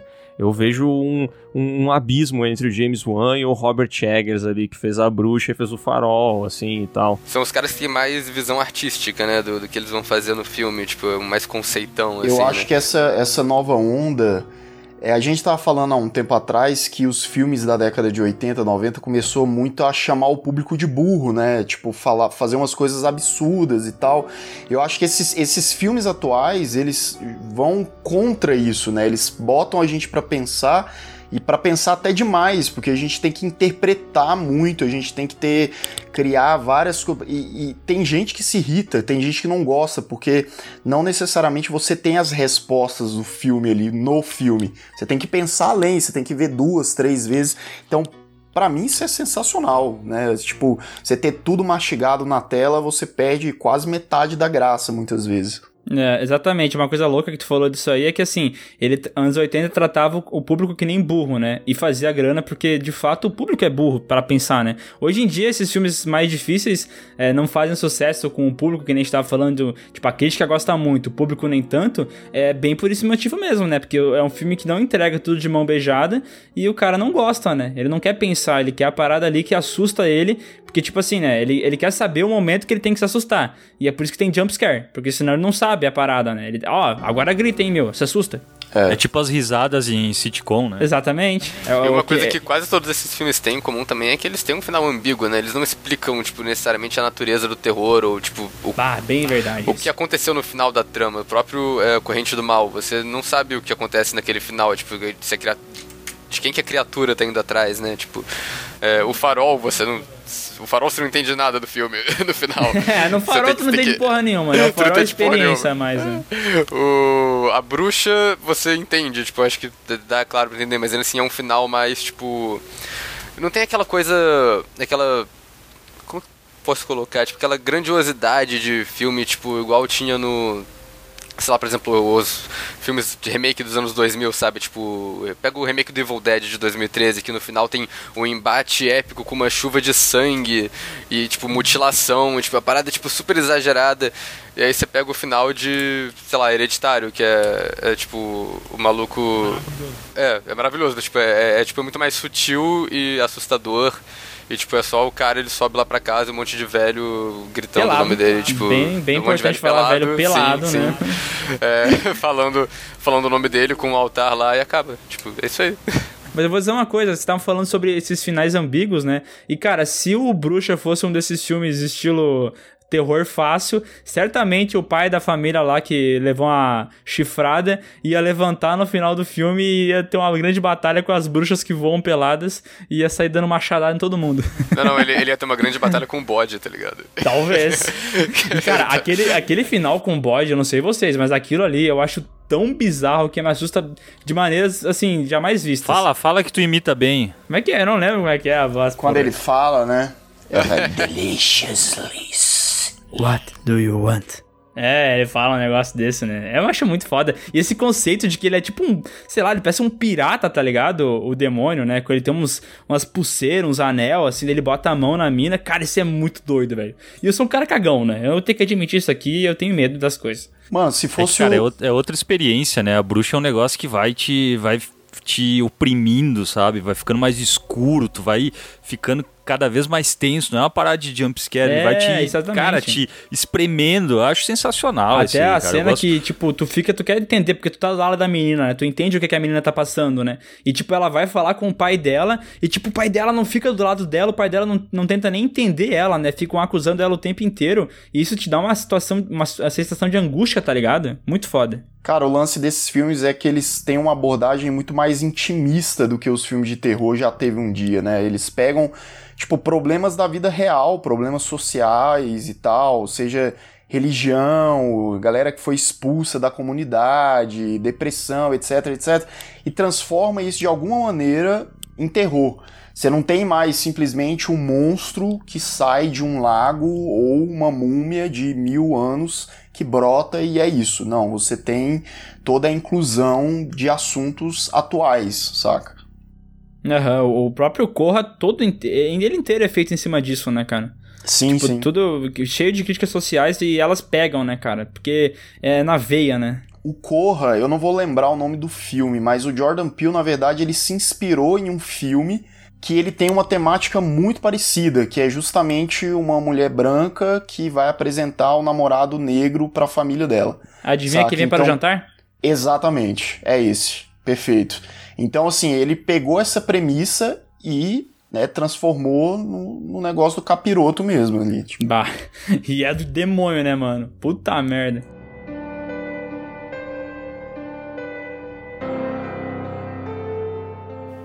É, eu, eu gosto do. Voltando pra falar do, do Ari, eu gosto do Midsommar. Ari é é nome um de filme velho, né? que. Ari é nome de velho. Ari Toledo.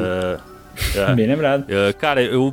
Aí que tá, o Midsommar eu acho que ele. ele tomou decisões que eu não curti tanto. Mas a experiência de assistir o filme, cara, pra mim foi sensacional. Cara, o início realmente- desse filme, velho. É demais, até eles chegarem lá, até os velhos. Todo mundo assistiu, né? Sim, sim. Tá. Os velhos se jogando de lá. Cara, pra mim até ali tá sensacional. Eu acho que não desenvolve tão bem. A- Dali em diante não desenvolvem bem os personagens, eles. ah, cara, eles não, não- tu não tem muito. Tu não sabe muito deles, aí um botando, um dando a bola nas costas do outro por causa da monografia, não sei o que. Eu acho que é bem rasa essa parte aí. E o gurizinho deformado também, ele tá lá pra, pra bosta, né? Ele não faz Tá, não, ele porra tá lá é o só pra, só, pra Jedediah. tá no, só pra tá no trailer, né? É. É, esse E, esse é cara- um elemento que foi muito mal aproveitado nesse filme, cara. Bah, o menino Jedediah aí, puta Eles merda. poderiam ter feito muita coisa com esse moleque, Eu- né? o que eu acho legal de Midsummer, e que também é um meio que um atestado dessa coisa da visão artística do diretor, é que esses filmes não necessariamente precisam ter a trama mais original de todas, sabe? Tipo, eles, eles valem. Eles fazem o nome deles só com o estilo mesmo. Tipo, Midsummer é, é praticamente um remake não oficial do Wicker Man, tá ligado? Ah, Aquele sim. filme dos anos 70 com o Christopher Lee, que tem até a versão dos anos 2000 Eu com o Nicolas tava falando Cage. da versão boa com o Nicolas Cage, A né? versão, a versão das abelhas com o Nicolas Cage. Ele dá um soco na mulher, velho. É, o Nicolas Cage vestido de urso batendo Cara, no... isso é maravilhoso. Esse filme é muito comédia. É a melhor comédia que eu já vi em muitos anos, cara. Não, o filme todo é uma piada, né, cara? Eu acho que a melhor parte que. Não, a melhor parte é o filme inteiro, que é o Nicolas Cage vestido de urso, cena das abelhas e tal, mas a, a cereja no bolo é a capa do filme que tem uma menininha possuída que nunca aparece no filme. Bacana. Então, é, o lance do Midsommar, eu acho que é só é um filme que ele ganha muito pela atmosfera, assim, é- é- a história é muito simples, ela é muito óbvia, né? Tanto é que não, não existe tantas é, surpresas assim. E cara, ele começa, o Ari Aster, ele joga a parte mais pesada no início do filme. É, Os isso primeiros qui- Da morte da família, sim, né? Sim, os primeiros 15 minutos é tipo assim, pra te dar martelada na cabeça e você já ficar com aquela coisa ruim. E aí o filme ele, ele fica até meio light, porque. Light assim, entre aspas, né? Porque aí o negócio é a luz do dia, o pessoal tá usando flores e tal. É bem o que eu sinto com o filme, cara. O início dele é tão pesado, é tão destrutivo, assim. Esse negócio que vocês falaram de, de terror de situação, né? Uma parada que tu consegue se colocar no lugar. Tipo, passar Sim. por um término de um namoro, passar por uma briga e tal. E, cara, e daí acontece o lance da morte da família da, da mina principal. Caraca, é pesado demais. Tipo, todo Aquela cena dela gritando, Sim, berrando, nossa. urrando no sofá. Cara, aquilo gutural é maravilhoso. É, e daí o filme É. começa Sente mal junto com ela, Isso sabe? me destruiu quando eu vi o filme. Eu falei, caralho, o que eles vão me entregar depois tem que ser uma parada no mesmo nível, porque senão. Mas aí não. Pra mim não é, pelo menos, né? Porra, e o filme é bonitaço, né, velho? A fotografia do filme é, é incrível. Lindo. Aquela câmera girando no início, né? Quando o carro tá passando, assim, a câmera Sim, tá girando sim. em volta, como se fosse um mundo de ponta cabeça, assim. É muito foda, velho. É, eu tenho uma, uma sensação parecida com o Farol, que tipo, cara, Farol é esses filmes de alegoria aí que se tu não entende da, da parada, tu não, não tem a menor ideia do que tá acontecendo, ele vira contemplativo só. Mas também é um filme que, cara, eu curti muito, curti o andamento dele, ah, embora não, ah, não saiba de, de quem que eles estão falando, de mitologia de quem que eles estão falando, cara, eu curti bastante a experiência. Pra mim teve uma coisa parecida com o Midsommar, sabe? Tipo, não, realmente não curti muito as decisões, mas eu curti a experiência. né? Outro filme que tem essa parada, e até uma coisa engraçada, né? Porque o primeiro filme do diretor, ele é uma coisa muito foda. Tipo, aconteceu isso com Ari Aster no Hereditário, Robert Eggers na Bruxa, e aconteceu também com Jordan Peele, porque ele fez o Corra, que eu acho um filme sensacional, incrível, e ele também fez o Us, que também é bom, só que, cara, o Us ele é baseado inteiro nesse lance que o Sescon falou da alegoria, né? Se tu não, não compra a ideia de que ele não é uma parada fa- factual, é uma coisa que realmente tá acontecendo, é, tu não consegue, porque ele tem várias coisas que vão te tirando do filme, né? Tu, tu tem que meio que é, ligar a suspensão de descrença no máximo pra aceitar, tá ligado? É, nós é muito fácil de, de caçar buraco no roteiro, então, tipo, você. É muito fácil apontar, tipo, ah, essa história não faz sentido. É, e daí por, por esse motivo ele é uma parada que me tirou um pouco do filme. Mas ao mesmo tempo, cara, tem que dizer que o uso da trilha no, no Nós, é, algumas cenas, assim, tipo, o jeito que ela é dirigida, toda aquela cena que estão morrendo um monte de gente na casa e, e a música tá tocando trialta, tá ligado? Ele tem um quê de comédia, assim, um humor negro muito foda, velho. Muito, muito da hora, assim. Ah, eu acho que esses três caras são muito fodas, né? Eu acho que o, o Ari Aster e o Robert Eggers são os caras que têm mais aí uma visão não digo que eles têm uma visão mais artística, mas o cinema pra eles é puramente arte, parece. Enquanto o Jordan Peele, eu acho que ele tem uma, uma união muito importante com o lado comercial, né? Que os filmes dele, de fato, fazem aí volumes de grana mais relevantes do que os do Eggers e o do Ari Aster, né? Mas eu queria puxar aqui um filme agora que não tem nada a ver com esses três caras, pra saber a opinião de vocês, que é o maior sucesso recente aí de terror, que foi o It, o remake aí do nosso palhaço Pennywise. Como é que esse filme entra na jogada? Comercial, bem comercial. Cara, esse It, pra mim, ele, ele veio na, na sombra do Stranger Things, na minha opinião. Tipo assim, não nesse. Claro que o, o, a- a- o livro do Stephen King é bem mais antigo, mas eu tô falando assim, em termos de atmosfera, de pegada, direção do, do primeiro até do segundo filme, tem muito aquela coisa anos 80 e tal, né? Tipo, Conta Comigo, Stranger Things. O primeiro eu acho muito bom, o segundo realmente. é- Quando eu assisti o filme, eu falei, tá, beleza. O filme é ok, etc. Só que quanto mais eu pensava no filme, mais furos eu achava e mais coisas desnecessárias eu lembrava. É, ele é um filme bizarro, né? Porque parece que ele foi feito pensando que as pessoas não teriam visto o primeiro, né? Porque, cara, na boa, se tu vai pegar e colocar o primeiro, o segundo e ver em sequência, não dá, velho. Porque o, o segundo filme fica o tempo inteiro recapitulando coisas que eu tô ligado que aconteceram. Porque, sabe, eu vi o primeiro filme, então tem muita cena deles criança ainda, e não era o que eu tava esperando ver. Eu sei que o livro tem esse negócio de mesclar passado com futuro, né? Com presente e tal. Mas ali no segundo filme, ele é tão longo e é tão maçante que me tirou completamente do filme. Nossa. E sabe o que eu gostaria de entender? Por que, que o, o primeiro It faturou quase 200 milhões a mais do que o segundo, cara? Eu tenho uma puta curiosidade de, de conseguir entender o porquê disso, sabe? É, Porque eu não- é difícil, né? Não sei, realmente. Pois é, tipo, boca Mas o It teve mesmo, mais né? hype também, né, cara? O primeiro teve muito hype, salas cheias de cinema. Eu Ah, acho que a coisa divulgação. não Mas a minha também. pergunta é por que, que o segundo não teve, se esse daqui foi um, tipo, cara, é um filmão pipoca que agradou o público aí pra caralho, E o entendeu? elenco do E- segundo é fortíssimo, Pois né, cara? é. Nossa, pra caralho. Até o James, o James McAvoy, McAvoy, a- Bill Hader. Jessica Chastain. Tem tem- isso, tem, tem uma Bill galera. Hader. Será que isso não é tipo reação do público a tanto a críticas negativas? Seria tipo tanto de críticos da internet que a galera aparentemente foi bem mediana em relação a esse filme, tanto com tipo a galera que vai ver e gera o boca a boca negativo mesmo, sabe? Tipo, fala não assistiu It Aham. parte 2 e não foi grandes coisas. Eu vou dizer que eu acho que foi a duração do filme mesmo e ele não ser tão É, três assustador, horas de velho. duração. É não, é muito que com- tá. É, a parada de assustador, né? Porque o. é, nessa discussão de onde que o- esses filmes do It se encaixam. O primeiro é. Não, não. Acho que não tem, tipo. Não necessariamente um filme de visão artística, mas ele é um filme que tem, tipo, partes tensas. Ele é um filme que tem é, visuais, assim. Eu acho tipo, que ele bem, tem mais personalidade. mais personalidade, Total, isso. total. Isso é um bom jeito de colocar. O segundo filme é só um monte de computação gráfica voando na sua cara com os jumpscares muito é feios. verdade. O tempo todo. E isso, tipo, já vai pra. O que, que a gente faz, tá ligado? Tipo. É, vamos colocar o que a galera quer ver. A galera quer ver palhaço dando susto. E o filme meio que virou só isso. E perdeu um pouco do conteúdo que tinha no primeiro. É, muito louco, né? Tipo assim, o palhaço, ele é uma figura assustadora por si só, né? Não, não muito pra mim, porque eu não curto tanto esse palhaço aí. Mas assim, pras pessoas ele funcionou, né, cara? Ele, todo mundo compartilhava foto na internet toda hora. E daí quando chega no filme, cara, ele não pode só colocar a cara do personagem. Tem que ser a cara do personagem com efeito CGI do olho ficando torto, ou com a boca ficando bem, bem grande, assim. Parece meio cari cari cari caricatura, sabe? Até aquela parte do Bill Hader lá que ele tá... Bill Hader não, aquele outro que é o que tem o Stem, eu acho. Aquele que não gosta de germes, lembra? Sim, sim. Que É o um Ed. É, o Andy. Ah, não sei, eu não lembro o nome de todo mundo. Mas aí. Do Gazebo. Não sei. Mas é que daí começa a vir uns zumbis assim em cima dele, mas uns zumbis muito. desenho animado, tá ligado?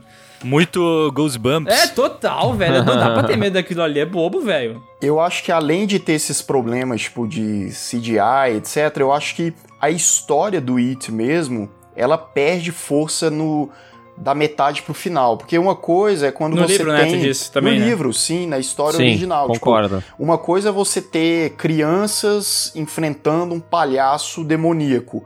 Outra é você ter um monte de adulto chato, porque é, em termos de identidade, as crianças são muito melhores, tipo, eles perdem muitas características, inclusive. Esse filme é para falar assim, ó, quando você fica velho, você fica chato. E cara, é, dizem que o Stephen King não sabe muito bem fazer final, né? Então, ele brinca com isso, ele brinca, né, com isso no no, no próprio filme. No né? filme, é. Aham.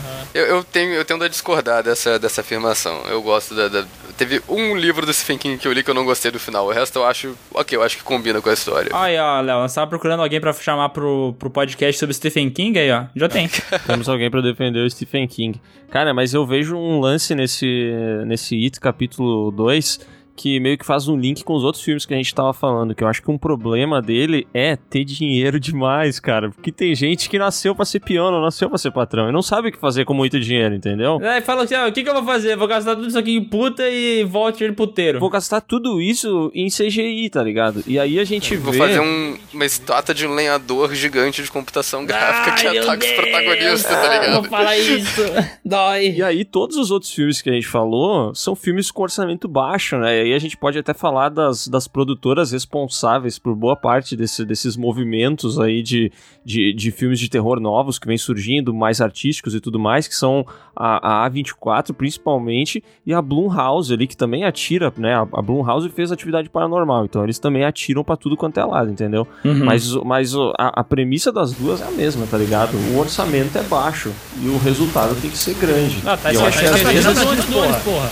Puta, grande Patinho Nunes do Michael Bay, né? Mas acho que às vezes trabalhar com menos grana é uma parada que, que faz o terror ficar melhor, tá ligado? Total, cara, eu acho que isso é a essência mesmo. Eu acho que terror, quanto mais. Por exemplo, Massacre da Serra Elétrica, o primeiro. A gente tem essa sensação ruim de podridão e sente o cheiro do filme, porque é um negócio completamente feito, tipo, A da maneira facão, mais né? crua, crua possível. Então, se você bota muito CG, é, CGI, muito. Você tira um pouco dessa magia do terror, né? Tipo, A maioria dos grandes clássicos do terror foram feitos com tipo um cachê estupidamente baixo. Tipo Halloween, Sexta-feira 13, Massacre da Serra Elétrica, o primeiro Evil Dead. É, cara, teve um filme de terror agora que eles usaram muito CGI que ficou terrível, que é aquele Cats. Ficou muito ruim. Esse é um terror fudido, meu amigo. Então, assim, não funciona, entendeu? Não funciona. É que o CGI acaba virando bengala, né? O cara, em vez de, sei lá, investir numa cena mais pensada, mais sugestionada, ah, bota, sei lá, o palhaço, então, com puta de um CG pra ser mais assustador, em vez de pensar ah, mais até, cara, que nem era o Lights Out, curta mesmo. Ah, da hora, lembram? velho. Aquele curto é Cara, muito é maravilhoso, muito cara, sabe? Dois minutos, cara. Dois minutos dá pra cagar tudo. A teoria da- do dinheiro faz todo sentido, né? O, o Lights Out aí, o curta, né? Parada feita com dinheiro de pinga tudo mais, tendo que dar trabalho. Putz, foda pra caralho, né? Daí veio o filme que tinha mais grana e tal.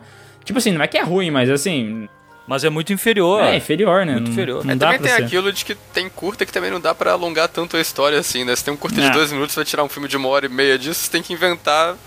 tem que tirar coisa do cu, Vocês né? sabem que Jogos Mortais veio de um curto também, né? Veio de sim, um sim, curto. é, Sim, o- sim. Só que eu, vi o curto original já e, tipo, é bem diferente do que, do que sei lá, eu achava que Mas era, tem um sabe? Leaf Whannell lá, né? No, no curta. né? É o, é o Lifonel sendo interrogado pela polícia e ele narrando como ele escapou daquela armadilha que a... a- aquela armadilha clássica dos Jogos Mortais na boca da, da mulher, tá ligado? Armadilha de urso lá. É a armadilha de urso, isso. É, cara, eu acho muito louco isso aí, porque do CG vocês falaram e eu lembrei de um clássico absoluto do terror, que pra mim ainda é o meu filme de terror favorito, que é o Enigma de Outro Mundo, que, cara, usou tudo o negócio na, na base da, da, da maquete, da parada feita à mão, boneco, tudo mais, aquela parada de cinema antigo mesmo. Animatrônico. Animatrônico, os caras se viraram pra fazer aquilo. E pra mim, tá, tem um bonecão de pano, mas funciona até hoje. Só que, cara, daí veio aquele The Thing, acho que é de 2011, que é pra ser um prequel. Caralho, velho, aquele CG, aquele monte de CG acaba com o filme, velho. Enigma de Outro Mundo é meu filme preferido de terror de todos os tempos, talvez, também, o, o dos anos 80. E é tipo, né, o, o cara que fez os efeitos naquele filme, o Rob Botan, literalmente, sei lá, passou mal e desmaiou de tanto trabalhar naquilo pra fazer os efeitos do jeito que a gente conhece. Achei que era por causa do cheiro da cola também, né? Que deve dar um. É, pode ser também. Aquelas merda derretida lá. Cara, mas os efeitos práticos de, do original, eu acho que é uma das coisas mais bonitas criadas, assim, artesanalmente, velho. É muito, muito foda. É muito É, eu foda. não gosto do boneco de pano lá, a hora que o bicho fica possuído, daí o- ele fica um bonecão de pano em cima, assim, tá liga- tá ligado? Ah, que daí tô ele ligado. começa a bater assim, daí parece um, um boneco de pano doido, assim, de posto, muito doidão, tô assim. ligado, tô ligado. Mas, Mas, cara, mas aí o, o de 2011 parece um jogo de Silent Hill, tá ligado? é, é nível CG do PlayStation 2, É assim, PlayStation 2, sim. cutscene, né? Muito paia. É, mas o lance do efeito prático é muito real, né, cara? Também é uma outra parada que faz muita diferença. Um filme aí que todo mundo lembra, que eu- nem é um terror, mas que tem um negócio assustador, é o Labirinto do Fauno, né? As Ah. criaturas que, que, que foram feitas, cara, se fosse em CG ia ficar uma merda, velho. Ia ficar uma merda. É, É, mas ele tem uns CGs bem vagabundos, assim, uma hora de um sapo dentro da árvore, vocês lembram disso? Lembro, lembro. Cara, graças É- a Deus é- eu não é lembro. tosco, né? é um CG bem toscão. Que é igual o sapo dos mutantes da Record, né? É, é, bem por aí. Cara, o Mutantes da Record, que se, fosse, se tivesse usado efeitos práticos, talvez seria um pouco melhor. É, aproveitando esse gancho de efeito prático, tem um filme muito bom nacional, vocês devem ter assistido, que é O Morto Não Fala, né? Do Nelson Ramalho. Da hora, da hora esse Aham. filme. Cara, é um filme muito bom, inclusive é um diretor que eu tô muito ansioso pra saber o que, que esse cara vai fazer, velho, nos próximos anos. Só que eu acho que ele escolheu uma coisa muito errada no, no filme, que, que é fazer a, o rosto do, do- dos cadáveres em CGI, em efeito especial, assim. Hum, ah, é verdade. concordo. Isso eu aí é falar, paia. eu, eu gostei disso, eu acho que foi justificado no filme. Sé- sério? Não, cara, não. Sério, Ah, não, é porque eu acho que foi tirou- justificado porque é aquilo. é, eu acho que o diretor obviamente pensou em fazer aquilo daquele jeito, porque se não fosse usar o CG era só colocar o ator deitado falando. E tipo, acho que ele quis dar essa impressão de sobrenatural, assim, tipo, meio tipo, meio irreal mesmo, sabe? Porque só o protagonista vê aquilo. E isso é até que é usado no filme, porque tem uma cena no final que. Mais pro final que você acha que tem uma mulher que tá morta lá. E ela na verdade não tá morta, e aí quando ela fala, ela não tá com CG na cara, então você sabe que ela não tá morta. É, o que eu entendi foi que, na verdade, era, ele usou o CG porque o cara, o morto não fala de fato, né? Que é tipo a projeção de que o personagem principal tem de como seria o morto falando, e não que ele fisicamente mexe a boca, né? Então, se é, eu acho que foi o motivo dele ter usado. Mas assim, pega bastante, porque é muito falso, né? A parada do CG. É, né? eu acho que a impressão que ele deixa não é muito positiva, não, cara.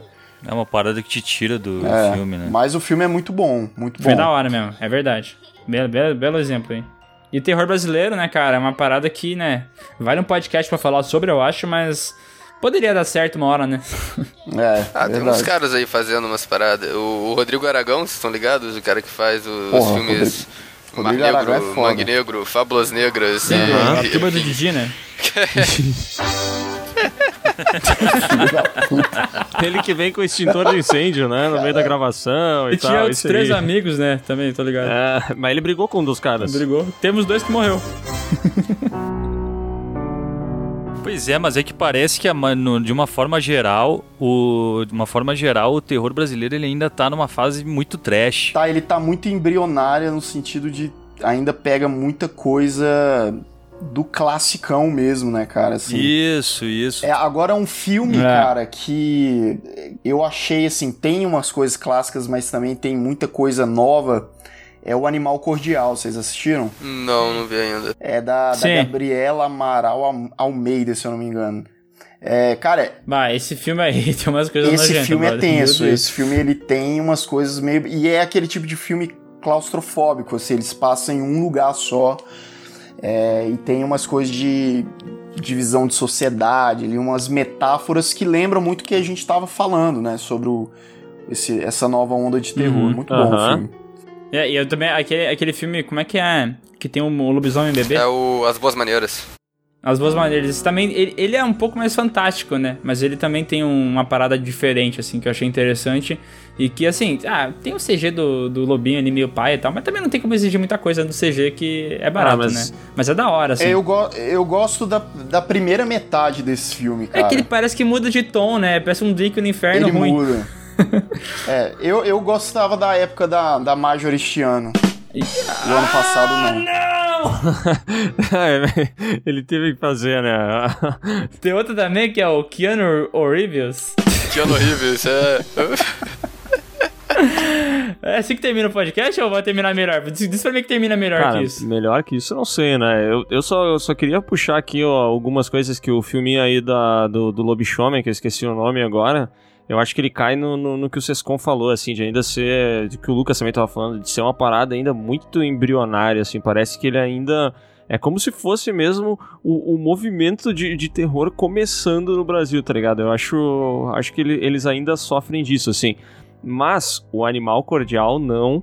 Morto Não Fala, acho que também não cai nesse mal. São filmes da hora. E o Animal Cordial tem o Murilo Benício, né? Que é o eterno tufão. Então acho que é um Sim. puta É verdade. diferencial, né, cara? É. Depois que ele separou da Carminha, o bicho ficou doido, né? Não, mano? e agora só decolou, né? Depois da Carminha, ele só faz filmão, velho. Eu acho que aqui no Brasil, assim, apesar da gente né, ter muito filme legal e tal, mas a gente ainda não tem a mesma estrutura de outros países, né? Talvez é, diretores de terror tenham um pouco de dificuldade é, de, de produzir, por mais que se possa fazer coisas de baixo orçamento, mas eu acho que é por isso que está interligada essa coisa da limitação, porque você vai fazer um filme de drama com terror, você precisa de um investimento ali, né? Então, eu não sei se é uma coisa cultural ou se é uma coisa financeira, entendeu? É, mas eu, eu discordo um pouco. Tu falou que o terror aí não, não é uma parada que não, não chega muito no mainstream e tal, falta grana e tal. Mas, cara, a Suzana Garcia trouxe pra gente um filme de horror que, sinceramente, eu achei que pegou muito pra nós, assim, que realmente me deixou apavorado. Não sei se vocês chegaram a ver. Qual? Aquele Minha Mãe é uma peça 3. O maior sucesso, e né? fez do- 100 Esse- milhões. O Oswaldo até ficou offline aqui. 100 milhões, galera, muita grana. É, mas eu acho que, que, é- que é a parada da, da- do dinheiro mesmo, do investimento, né? Tipo, boa parte dos filmes brasileiros tem aí por trás a Globo Filmes e o que dá dinheiro é Minha Mãe é uma peça 3, porra. Então, entendeu? Onde que eu vou botar o meu, meu dinheirinho? A Vira e Mexe ainda aparece um desses filmes meio. Acho que é Globo Filmes, que é de terror. Tipo, teve o Rastro Sim. alguns anos atrás. eu Não É. sei se é Globo Aham, Filmes, sim, mas sim. tem cara de filme Globo Filmes. Porque tem um é que ator assim, tudo tem cara de Globo Filmes, né? Tudo que tem um ator da Globo tem cara de Globo Filmes, né? Clube dos Canibais. Tem cara de novela. O Rodrigo, Rodrigo Aragão, ele, além de dirigir os filmes dele, o cara faz todo o, o trabalho de maquiagem, de criação de monstro. Então o cara é meio que faz tudo ali. Sim, e o que eu gosto muito do Rodrigo Aragão é que é, muito desses filmes de, de terror brasileiros, a galera tenta, tipo, replicar um pouco os filmes gringos. E o Rodrigo Aragão, ele pega, tipo, mitologia brasileira mesmo, folclore Sim, brasileiro pra colocar Aham, nos filmes dele. chupa-cabra, né? É, isso é legal. O Saci, né, velho? Cara, o dia que tiver. Sinistro. Saci, Chupacabra, Yara... Cara, o dia que tiver um filme foda, assim, com mitologia é, brasileira. Mitologia brasileira são duas coisas que não, não dá pra aceitar na mesma frase, velho. Mas pensa, cara, o dia que adaptarem o papacu da bunda gorda, caralho, vai ser O foda. velho. Sanguanel. Não, tem o, tem o chupa-cu, pô. O chupacu, o papacu da cara roxa também, Não, caralho. não, eu acho que o dia que tiver o ET Bilu, aí sim a gente vai chegar lá, velho. Agora pensa o, o enigma de outro mundo com o ET Bilu, velho. Que da hora, mano. Apenas de dois passos para a direita. Dá pra fazer o Brasiloverso, né? tipo, só com essas criaturas.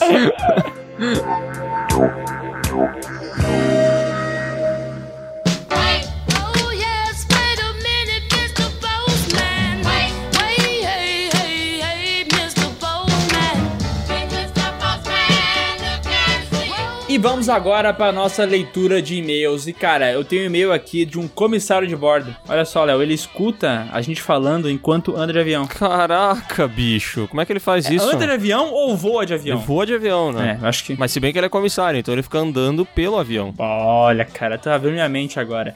E o nome dele é Tony Haas. Gostei muito. Tony Hawk? É, ele é um excelente skatista. Ele não é, ele não é skatista. Deixa eu ver, vamos ver no e-mail dele, talvez ele fale. Olá, caríssimos, meu nome é Tony Haas, moro em Foz do Iguaçu, tenho 36 anos e sou comissário de bordo. Aqui não fala nada sobre skate.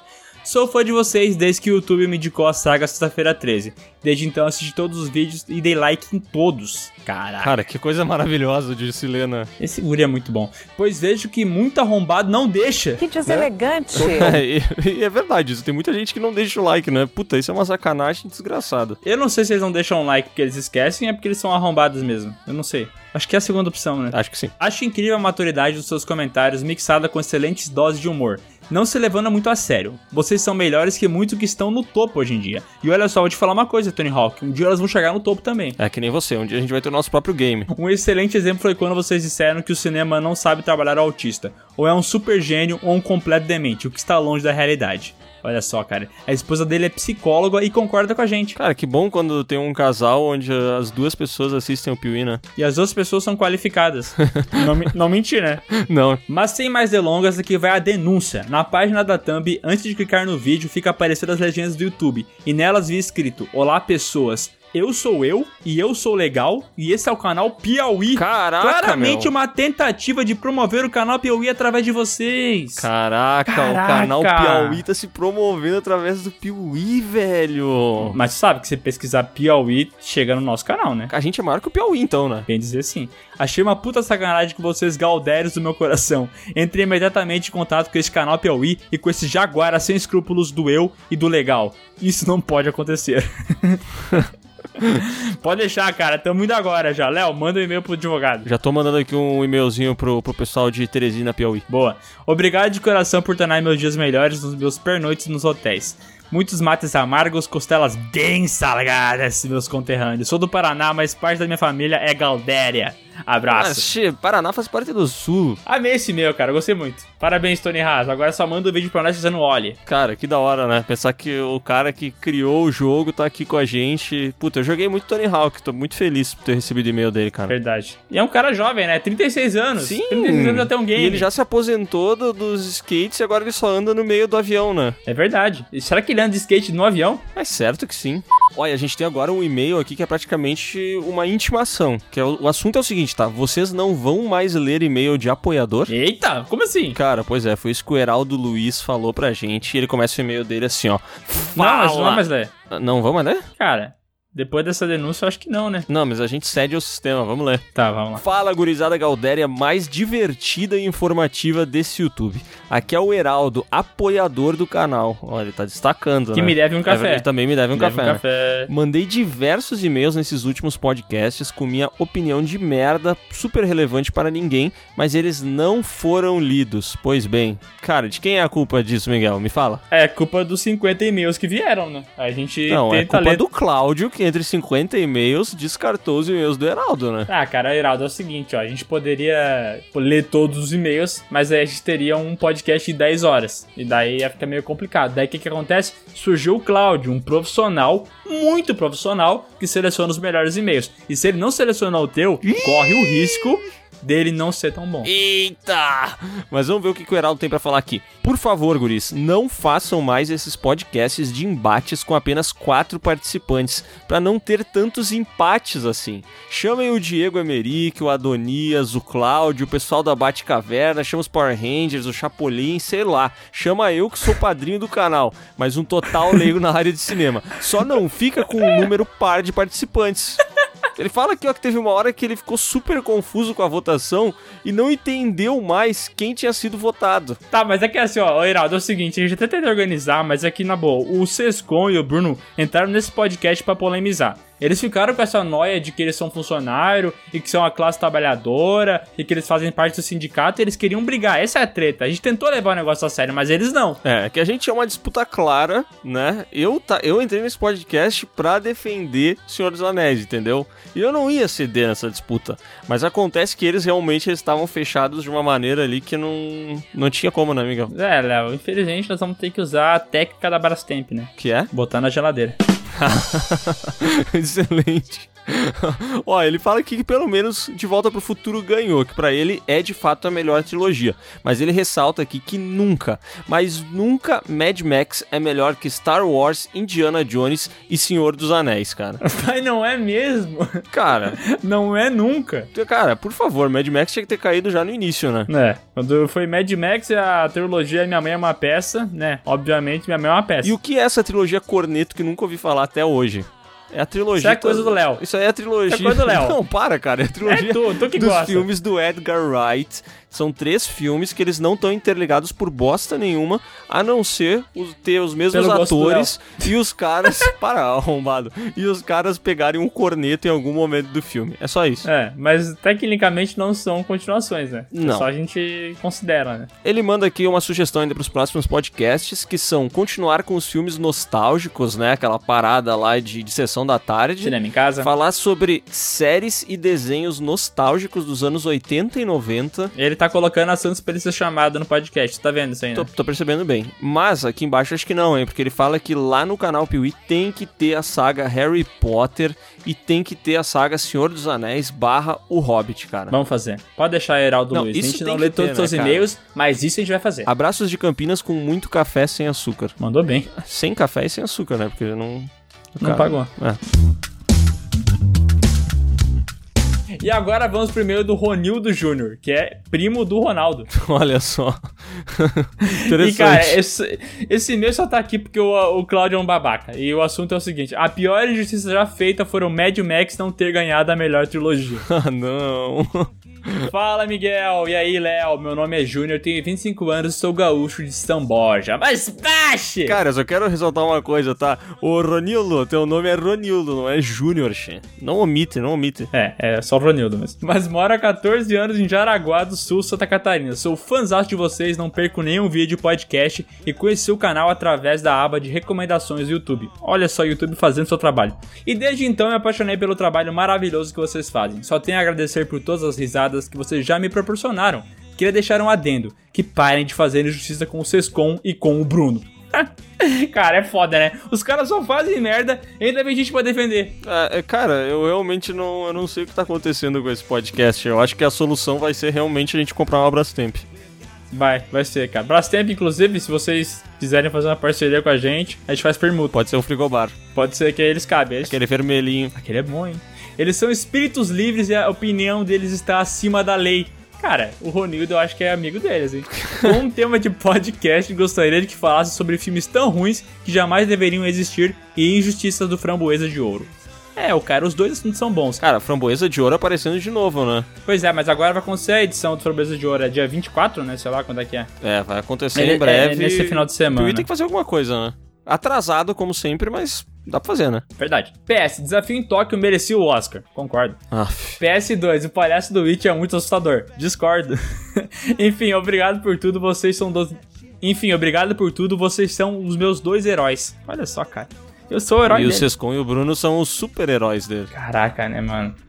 É muito foda, muito clubismo isso aqui. Muito clubismo. E eu vou ler agora o e-mail do Aloísio Teles de Moraes Neto, que tem o seguinte assunto: Um carioca que curte mate? Isso é possível? Salve, Léo e Miguel, vocês estão bem, che? Ô, pô, eu não consigo. Mas... Ah, não. Como é que ele falaria isso? Vocês- Vocês estão bem cheios. É, vocês estão bem, che?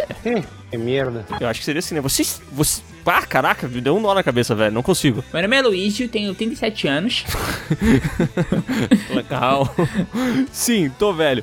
Sou do Rio de Janeiro, mas apesar de carioca da gema, curto demais um mate bem amargo. No chimarrão. Será Eu esqueci desse finalzinho aí. Pera aí, um mate bem amargo no Cara, chimarrão. tá, tá Ah, tudo errado né? nisso, Aloysio. Não, não, tá certo sim, cara. Ele tava assim, chimarrão é a bebida, ele quer que o mate seja bem amargo na bebida dele, entendeu?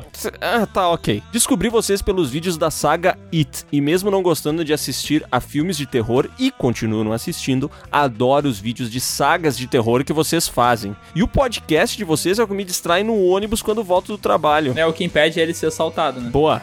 Como sugestão, vocês podiam falar dos filmes que têm universos expandidos e comentar um pouco destes, como Star Wars, que Miguel tá certo, é muito bom, Harry Potter, Senhor dos Anéis, entre outros. Ele quer falar sobre universos, entendeu? Que de acordo com, sei lá eu quem, era o, a grande, o grande critério de desempate do último podcast, né? É, o animal do Sescom. Mas olha só, esse tema que ele falou é interessante, porque assim, ó, agora que a gente for fazer a saga Harry Potter no canal Piuí, a gente poderia dar uma expandida no assunto falando no podcast, olha só. E daí a gente pega e faz os, os conteúdos conversando entre si. E no podcast a gente pode chamar pessoas de fora do canal também, Especialistas? especialistas em Harry Potter, né? Não, não, não. Pessoas que sabem alguma coisa diferente da gente. Exatamente. Cara, a gente só vem a terra com nossa opinião. E só isso. A gente é munido de nossa opinião. E a nossa opinião é fecal. E essa é a nossa arma, né? Nós somos um canhão de merda. no, mo- Os canhões de Navarone de merda. no mais, continuem assim, porque vocês só têm melhorado. E prefiro vocês no podcast, olha só. Ah, e um abraço. Também me prefiro no podcast. E um abraço defenestrado pro Bruno e pro Sescom.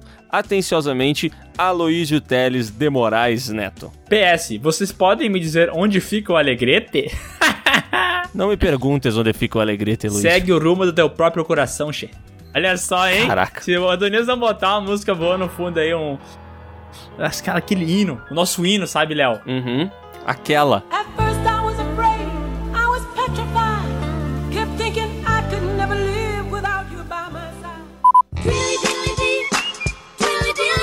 E aqui o e-mail do Marco Rodrigues com o título de Sindicato é gatilho pra mim.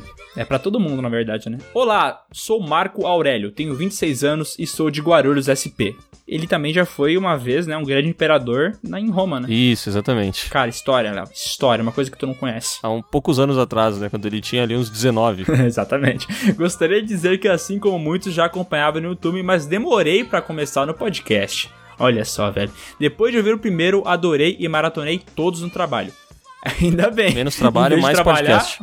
Exato. Sobre o podcast anterior, gostaria de propor um critério de desempate. Para os próximos mata-mata, que o, o que o sindicato interferir, porque tá ligado que o sindicato às vezes ele quer brigar entre a gente, né? E agora, cara, ele vai dar uma resposta do que, que a gente pode fazer pra resolver a treta. Que é o seguinte: Vamos ver a resposta dele. Cada dupla deverá telefonar para uma pessoa e esse contato responderá a filme X ou Y, sem saber o porquê. Tipo assim, ó, Léo, bota. Tá escutando, Léo? Tô. Xuxa ou Trapalhões? Troco. Isso aí. Sim?